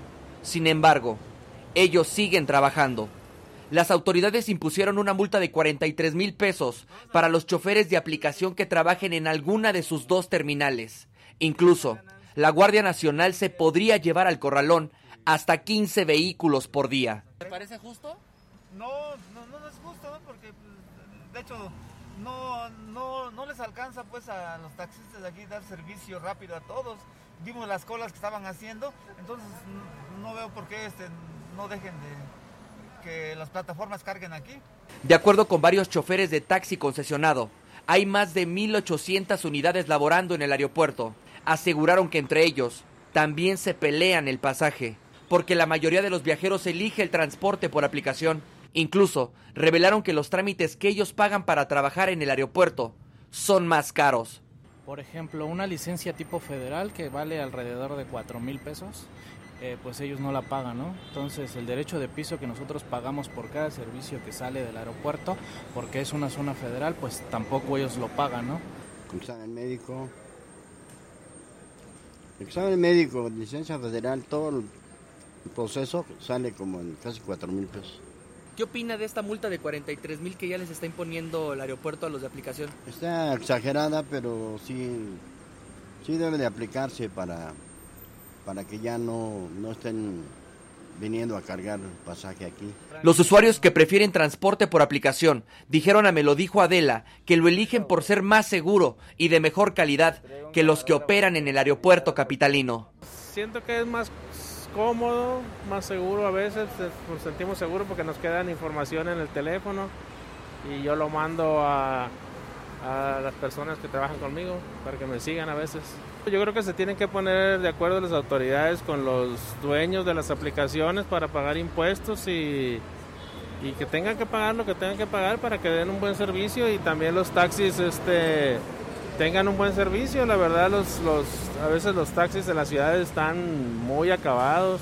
Además, hay otros usuarios que consideran excesiva la multa de 43 mil pesos por cargar pasaje en alguna de las dos terminales del aeropuerto Benito Juárez. Se me hace descabellado, se me hace un, un abuso, pues todos tenemos derecho de trabajar. Que tomen medidas previsorias, pero no, no de esa manera. El problema de saturación en el aeropuerto y las normas que impiden a taxis por aplicación laboral en las terminales aéreas no ayudan en nada, solo afectan el trabajo de los choferes. Ya alguna vez me han eh, quitado de aquí y me han recogido el vehículo. Eh, afortunadamente la aplicación me apoyó en este tema. Para me lo dijo Adela, Jonathan Padilla.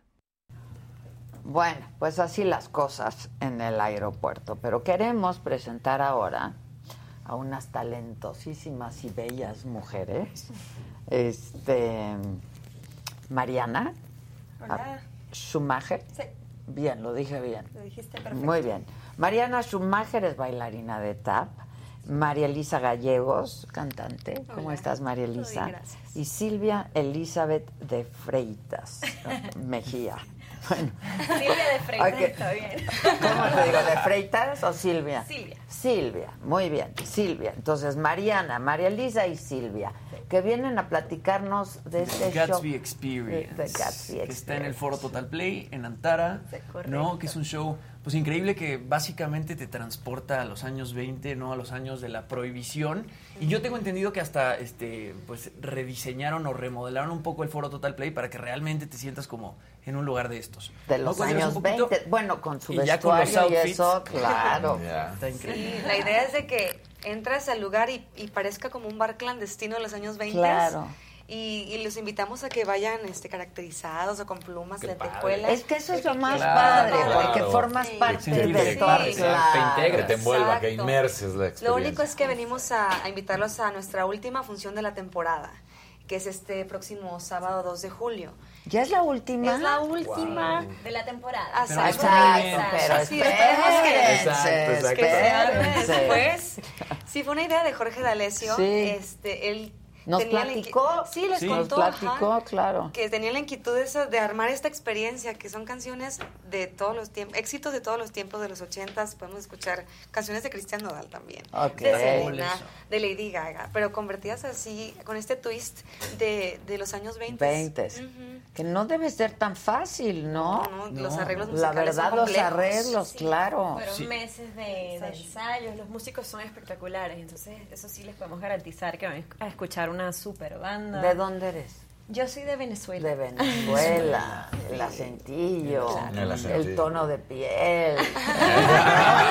tan bonito, tan bonito. Muchas gracias. Pero sí, justo de los arreglos yo tengo entendido que se, tardaron más o menos seis meses en hacerlos, ¿no? Fue realmente complejo y para ustedes también como cantantes pues no es tan fácil porque ya te sabes la canción de Nodal como suena en el Claro. en Spotify y pues sí tienes que deconstruirla un poco, ¿no? Y- transportarla Sí. pues a los arreglos. A mí me costó la de bandido de Ana Bárbara, era como, ¿cómo Ah, le hago? sí, ¿Cómo le claro. hago? Y el vibra, hasta el Sí. vibrato tuvimos como que modificar porque no puedes cantar este banda igual como los años Sí, 20. claro. No, A no, hay manera. A ver, dale tantito. A ver, bandido, por ejemplo, que fue mi, estoy orgullosa. Ok. Tiene que reto, tu mayor reto, si es que está acá. Sí, le hago. Mala noche, recordarte enamorada, la persona equivocada, alguien que robó mi corazón. Ahí le misma métrica, hay que moverle para que suene. Igual, la gente se pone a cantar, pero si de repente es como, ¡ay! No. Exacto, Es como, ¿Se "Ay, equivocó? Sí, sí, sí, Con la música padre. es otra cosa, ¿no? Es de verdad es como una Claro. construcción totalmente diferente. ¿Y qué tal trabajar con Jorge D'Alessio y con Ari? Y con Ari. Tipazos, Son de verdad. bastante perfeccionistas, Son, ¿no? lo son. Tuvimos ensayos que Jorge, él agarra la cuando pues, obvi- obviamente es el director, ¿no? Y, y sí fue uno por uno. Trabaja en esto, trabaja en esto, tú cuida esto, tú. Y todos. Pero te Sí, contagia. A ver, ¿qué me va a decir? Te contagia porque es muy Sí. apasionado en lo que hace, entonces todo No, el y también está se- padre porque te empuja al límite. A mejorar, claro. Sí, no cualquiera. No O sea, por eso para mí, bueno, creo que para todos los que van a ver es eh, un show de, de talento. Sí. O sea, si es de los años 20, si te divertís, si hay eh, música, cantás, pero es un show de talento. ¿Tú de dónde eres? De Argentina. Argentina. Che. Especialista en detectar acentos. Bien internacional. ¿Yo de dónde soy? Ah. Tú de aquí, tú de aquí, mana. ¿Pero de dónde? Ah, ¿Ah, de dónde? ¿De qué estado? De Nuevo ¿De León. qué estado? Del norte, Del ¿no? norte. Del norte, claro. Sí, Claro. Sonora. Sí, Sí, claro. Oigan, ¿y cuántos artistas están en escena? Somos 19, 20, ¿no? 19, 20 personas, artistas en escena. Y también lo padre es que estás, bueno, en el foro tú te puedes ir a, a echar la copita, la cenita antes de que comience el show o durante. Claro, eso está padre. No es como de que me siento a ver el concierto y nada más, es una experiencia. Claro. Este, eh, pero de repente te puede salir aquí una bailarina o un percusionista. Ah, Sí, sesionista muy Ajá, cerca. es cerca, como sí. combinado Pues todo. muy veintes. Muy 20, Muy eso es la O sea, la veinte, gente sí participa. Sí. Y la onda también es ir disfrazados, ¿no? Yo tengo Sí. entendido que hay una mesa Gatsby o algo así, o La había una mesa Gatsby, Gatsby, sí. que son los que ganan, los que van mejor disfrazados, Sí. se los ponen en, O sea, la idea, es que, la idea es como que vivan toda la experiencia, entonces como que sí vayan ¿Y sí están yendo? ¿Sí han ido? Sí. O sea, hay Es gente que sí es súper caracterizada y hay gente que no y también están todos invitados. No hay ningún claro. problema. Pero que hay ir. algunos Claro. accesorios que, que les podemos... Ahí le podemos dar. Sí, a nosotros nos los emociona cuando vemos Ah, a la les gente, ponen sí. cosas, sí, ¿no? A los que les- Pitilleras. Sí, porque hay Pero los que, que no van- sabía y llega y es como, ay, yo quiero... Claro, lo, lo Pero los que van mejor Ay, qué bonito. se ganan la mesa Las plumas, la pitillera, ¿no? Así que Claro. tienen un lugar de privilegio. Los que, digo, los que van mejor luqueados se ganan la mesa Gatsby y pues ahí hay algunas Aunque no se conozcan. Pues Porque en puede vienen en ser- grupo, Ah, pero ha pero pasado, ha porque es pasado, grande. claro. Sí, sí, sí, Y se terminan mezclan. íntimos. Claro. Bailando Claro. arriba de la tarima. Ay, de qué increíble. baila. Oye, ¿y tú bailas tap? Y yo bailo tap. Wow. Y te han llevado al límite, o Sí. sea, es decir, a dar No, más pero y cada vez porque mejor. te digo que Jorge así de que quiso sacar lo mejor de cada uno, entonces era como, dame lo que, a ver, ¿qué es lo que haces? Pero sí los comentarios de la gente después del show es la bailarineta, wow, Sí, como no. que sí les impacta mucho, es muy lindo lo que hacen. Ay, qué Pues, y bueno, el, el grupo en general, Sí. todos son muy talentosos, es un gusto trabajar con gente tan, tan talentosa. Y tan buena. entregada y comprometida, ¿no? Sí, Porque sí. eso, claro. ¿Y se ha llenado? Sí. Sold out. Ay, sí. Y la gente cante y cante y nos regresan. Y no Oye, es- pero canta y- cantan y cantan las canciones, supongo que como son ahora. Y Pues entonces sí, debe ser ahí obviamente. como, ¿no? Exacto, sí, no le han de Sí, agarrar en el medley de, de. Luis Miguel, obviamente ellos están, este, este, ¿cómo se llama? La de Noche, playa, lluvia. Y ellos están como que con lo típico y nosotros estamos con el beat así de Claro, otra claro. cosa, pero pues al final todos Pues terminamos es en una fiesta. fiesta, es una fiesta, es una fiesta. Es una fiesta al final. Está increíble. Sí, está y bonito. entonces está muy triste eso de la última De la función. última Sí, función. Pero, Pero- se van de gira. Seguro van a renovar. Vamos a tener fechas privadas. Este, Exacto. está padre. Ah. Nos- Gatsby no se muere. Exacto. Pero ojalá que sí, en un futuro, que se dé otra oportunidad de Claro, otra pero no hay una gira por O- la... Oficialmente no, No. por la República no, pero esperemos. El que quiera contratar el show pa- en privado, pues puede hacerlo con... Pues eh, como le hacen en. Misty, como le hacen. ¿no? Como el show de mentiras y es, exacto, exacto. Pero vale la pena ir a ver este último show al Foro. Total Play, porque además el Foro Total Play está muy bonito, suena muy bien, ¿no? Te sientes en tu mesita, pides de comer, Está o sea. Y de sí. hecho, hoy hay dos por uno en Ticketmaster. Increíble. Para el hoy lo de pueden sábado. sacar para el sábado, ¿Es los que jueves? El, el El 2 por 1 de Exacto. Sí, El Pero dos el show uno. es el sábado. No, no, Sí. entiendo, entiendo, pero el 2 por 1 Sí, los yo jueves. pensé que era los miércoles. Hoy. Jueves. O Que ese no es se lo el pierdan. Ese Ese cine, es. Ese es el cine. Pero me encanta antes. Ah, sí, porque ya, ni siquiera hay el 2 por 1 Ya no existe No, el dos por no, uno. no, por eso, por eso aclaré el. Ay, por eso no está yendo la gente al Exacto. cine. Porque el cine en México es carísimo. Es carísimo. Sí. Carísimo. Sí. De verdad te cuesta mucha ir al... Imagínense una familia, Y la palomita. cuatro personas, Claro. ¿no? Lo más Que caro es la palo- palomita Claro, el dulce. sí. claro. Refresco. El refresco, que si la palomita y un dulce... Y luego que el niño no. quiere la chuchería o algo Claro. así, el juguete. No, espérate. Pero sí, es caro, es caro. Entonces mejor hay que ir al teatro. Exacto. Porque Claro además el sí. teatro es una experiencia padrísima. Amo el cine, ¿eh? amo el cine, pero es un llamado a que no sea tan caro ir al cine. Claro. ¿No? Está cañón. Porque la gente, eh, agarras un domingo y dices, me llevo a mis hijos que quieren ver esta película y tal y tal, y ya te salió una lana. Pues se acuerdan que en pandemia podías rentar salas completas y realmente el costo era muy barato Exacto. porque pues, la Sí, gente no podía ir. Claro, Sí, claro. No, pues está padrísimo. Están diciendo aquí en el chat, Sandra Arbizu dice, tocan con Tren a Marte. Justamente platicábamos Sí. con Tren a Marte, ese fue el Zoom que hicimos. Y Exacto. estaba, ajá, Y alguna Tren a de Marte platicaba de cómo tú... Sí, la banda de hecho es, es la de Tren a Marte y los cantantes Que que son son, talentosísimos. Sí, son muy son divertidos. muy Y tienen no entonces, pues, músicos y Sí. baila de todas partes. Sí. De todo el. Que si el cubano, Sí, que si, ¿no? El trompetista es cubano. Ah, mira. Tenemos otro trompetista mexicano de Oaxaca. De todo el país y de varios países también.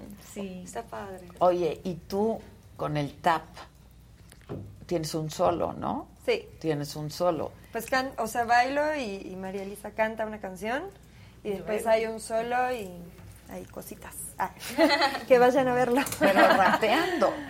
¿Pero qué? ¿Cómo es bailar tap rapear? ¿Eh? Tapeando. Ah, Tapeando. tapeando, entendí. porque me No, no, no. rapeando. Y dije, solamente. Solamente bailo Unos tap. 20. Sí, claro. ¿no? espérame, espérame el aire. rapeando, hija. No, no, rapeando. La cagaste. Oye, pero estaría interesante, ¿eh? Para una, para Sí, una sí, sí, próxima sí, claro. Pero ya Jorge D'Alessio. Exacto, exacto. ¿Qué? El Jorge, que es tan buen amigo, yo lo adoro, lo quiero muchísimo, talentoso, que bien le ha ido, me da un enorme gusto, la neta. Este, y haciendo estas nuevas propuestas, ¿no? claro. Porque, pues de pronto no ves así como nuevas propuestas de, De entretenimiento. de entretenimiento, Sí. ¿no? Entonces está padre porque es una experiencia tal cual.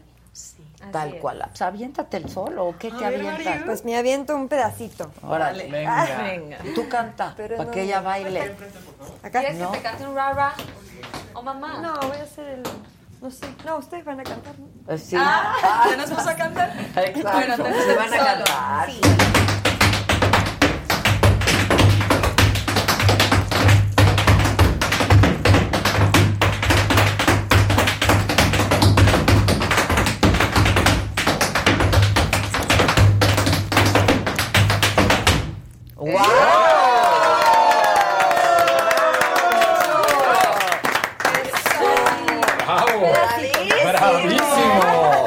Bravísimo. ¿Y le costó, viste? Sí, como que no Nada, quería como si nada. Ay, sí, no. Como si nada. Como si nada. Está cañón. Se tardó más en convencerse que en lo que bailó. Wow, bravo. Para ver el resto, tienen que ir a ver. Esto es parte del exacto. solo. Un pedacito. Sí. Ok, ok. ¿Y ustedes qué nos van a cantar? A ver, ¿qué será? Pónganse. Fever. Va. Nos tienen que ayudar todos. Claro que sí. Ándale, claro. pues. Ahí va. Now you listen to my story. Here's the point that I have made. We were born to give you fever. Being Fahrenheit and the gray, you give me fever. Everybody's got the fever. That is something you all know. Fever isn't such a new thing. Fever start low, now. What a lovely way to burn. What a lovely way to burn. What a lovely way to burn. What a lovely way to burn. Ya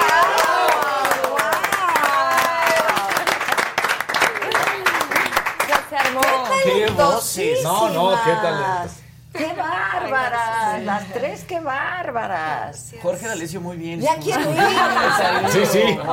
Ya quiero ir, se me antoja sí, sí, ir. sí, sí. y nos ponemos cosas. y- No, Seguro nos quedamos Por esa favor, fácil. Esperamos Yo alguna vez hice una fiesta de los 20 y este Ay, y estuvo muy divertida y entonces como pensé que mucha gente no iba a ir disfrazada, entonces puse como Props ahí. Ajá, como todo un vestidor con props, con sacos, con plumas, con pitilleras, ¿no? Para que la gente se las pusiera.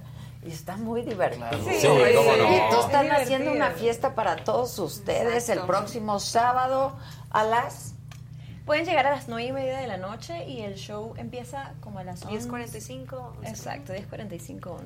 Ok, está padre. Sí, sí, con Es eso no se convencieron. Yo no Sí, sé con qué sí. se van a convencer. Exacto, están muy cañonas, qué Sí, sí, sí. bárbaras. Muchas gracias. ¿Dó- ¿Dónde, ¿Dónde habían estado trabajando antes o qué habían, en Pues qué teatro puesta? musical. Ajá. Teatro musical más que nada.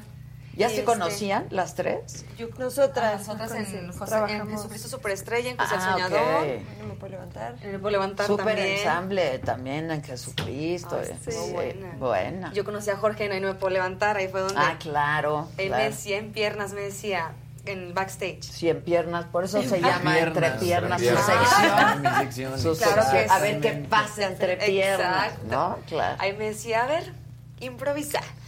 Y ahí se escuchaba, no sé, estaba, me cuesta tanto olvidar, estaba ya ir cantando así, y yo, me cuesta tanto. Y Jorge, y después me di cuenta que eso era mi audición para estar en The Guns ¡Wow! Experience. Claro, onda. claro. ¿Y tú? Mira, Jorge. Pues yo tuve el gusto de conocerlas gracias a, a este proyecto, pero soy cantautora también, compositora. Entonces también he estado Ah. ¿Y por ahí. radicas como- en México? Sí. ¿Desde hace un rato? Sí, sí, sí, ya tengo un rato de el gusto de estar en este país que me ha recibido tan, tan bonito que aparte es el país de mi mamá y de mis abuelos. Ah, ok, Que son de acá. son de acá. Entonces sí, pues muy feliz acá. Ok, y a ver, una de tus canciones. Oh, eh, Every Breath, cántanos. Ajá. Ay, bueno, sí. ese Bueno, está también, pero de tus Esa está aquí en- en el show. em, every breath you take and every move you make, every bound you break, every step you take, I'll be watching you. Oh, can you see you belong to me and how my heart aches with every step you take, every move you make. ¡Wow! Soy su fan. Sí, Cada que yo regresa el camino de cantar esta canción y todos estamos así. Ay, guau. Justo entre piernas Eso es de bonitos. Entre, ven todo lo que pasa entre piernas. Exacto. Ven, porque hay piernas de un lado y piernas del, Del otro, lado. Entonces, entre piernas que vas y vienes, pasan un montón de cosas. Qué maravilla, caray. ¿Y de tus composiciones? ¿Están en. Spotify? ¿Dónde están? Sí, sí, mi música está en Spotify. Si ponen Silvia de Freitas, ahí lo consiguen. Ok, a ver, viene. Em, puedo volar,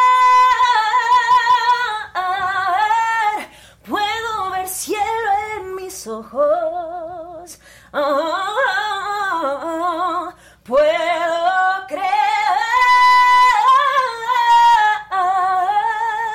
el universo me antojó y ser tan parte de todo, uno solo.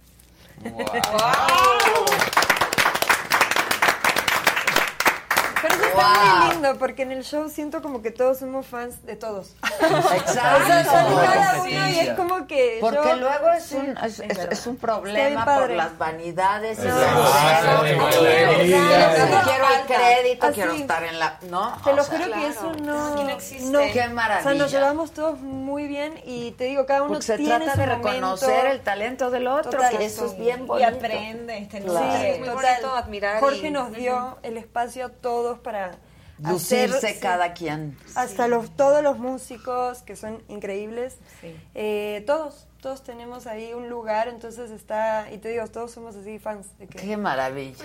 Eso está increíble, ¿no? Pues felicidades, caray. Muchas gracias. Las felicito mucho, Jorge, te felicito mucho, mi querido Ari, también te felicito mucho. Sábado, 2 de julio. Pueden Pueden, llegar llegar, desde- desde las nueve y media. Hoy es dos por uno en Ticketmaster. Exacto. Léguenle ya. Vámonos. No, porque sí está increíble. Me está diciendo mi sobrina, mi marido acabó en el suelo en esa fiesta. Pero, Así- ¿cómo? Pues sí estuvo, estuvo, estuvo. no negamos ni afirmamos que eso pasó Exacto, exacto, sí estuvo, sí, estuvo heavy. Este, Sí, pero esta es una fiesta sí, también sí, total. increíble, ¿no? Disfrútenla y disfrútenla ustedes también, porque yo creo que en cada, en cada performance, ¿no? En cada Sí, en cada presentación. presentación, pues lo deben disfrutar muchísimo, Sí. la verdad. No, y qué talentazos, están, cantan No, impresionante. están bailan impresionantes. Muchas gracias. impresionante. Oye, ¿bailas tango rápido nomás? la verdad que no No, o sea te soy honesta no.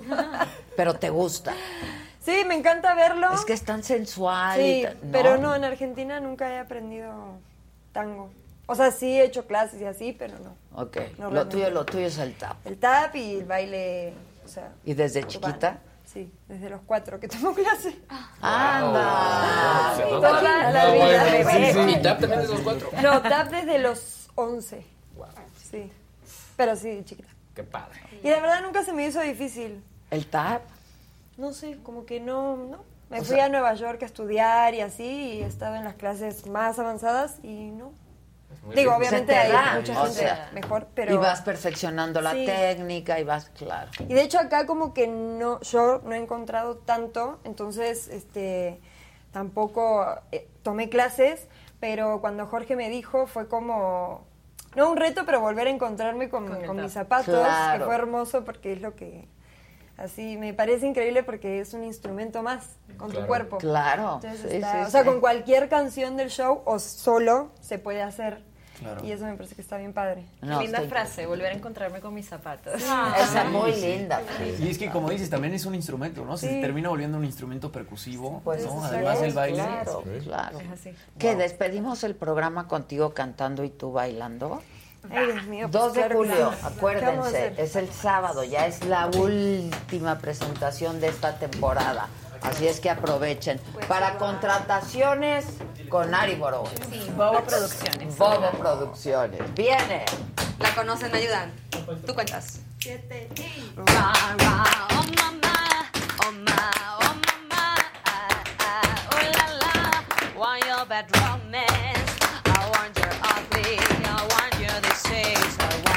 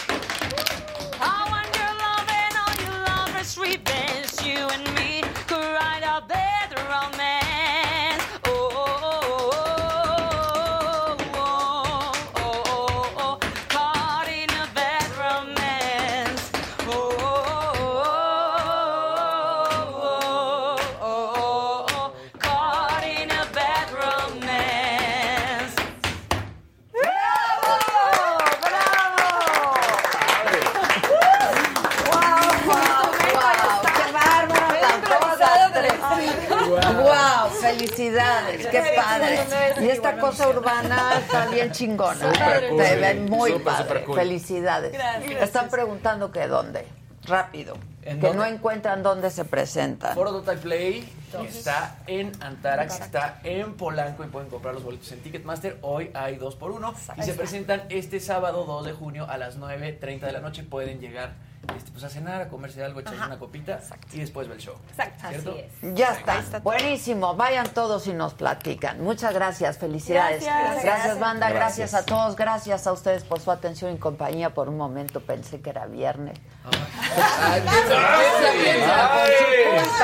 Por su culpa. Por su culpa. Ustedes yo dije, ya mañana Es me que voy estamos al en la show. propuesta de la No. semana de cuatro días. Exacto, exacto. Este, pero no, nos vemos. Ah, nos vemos esta noche en Saga Live.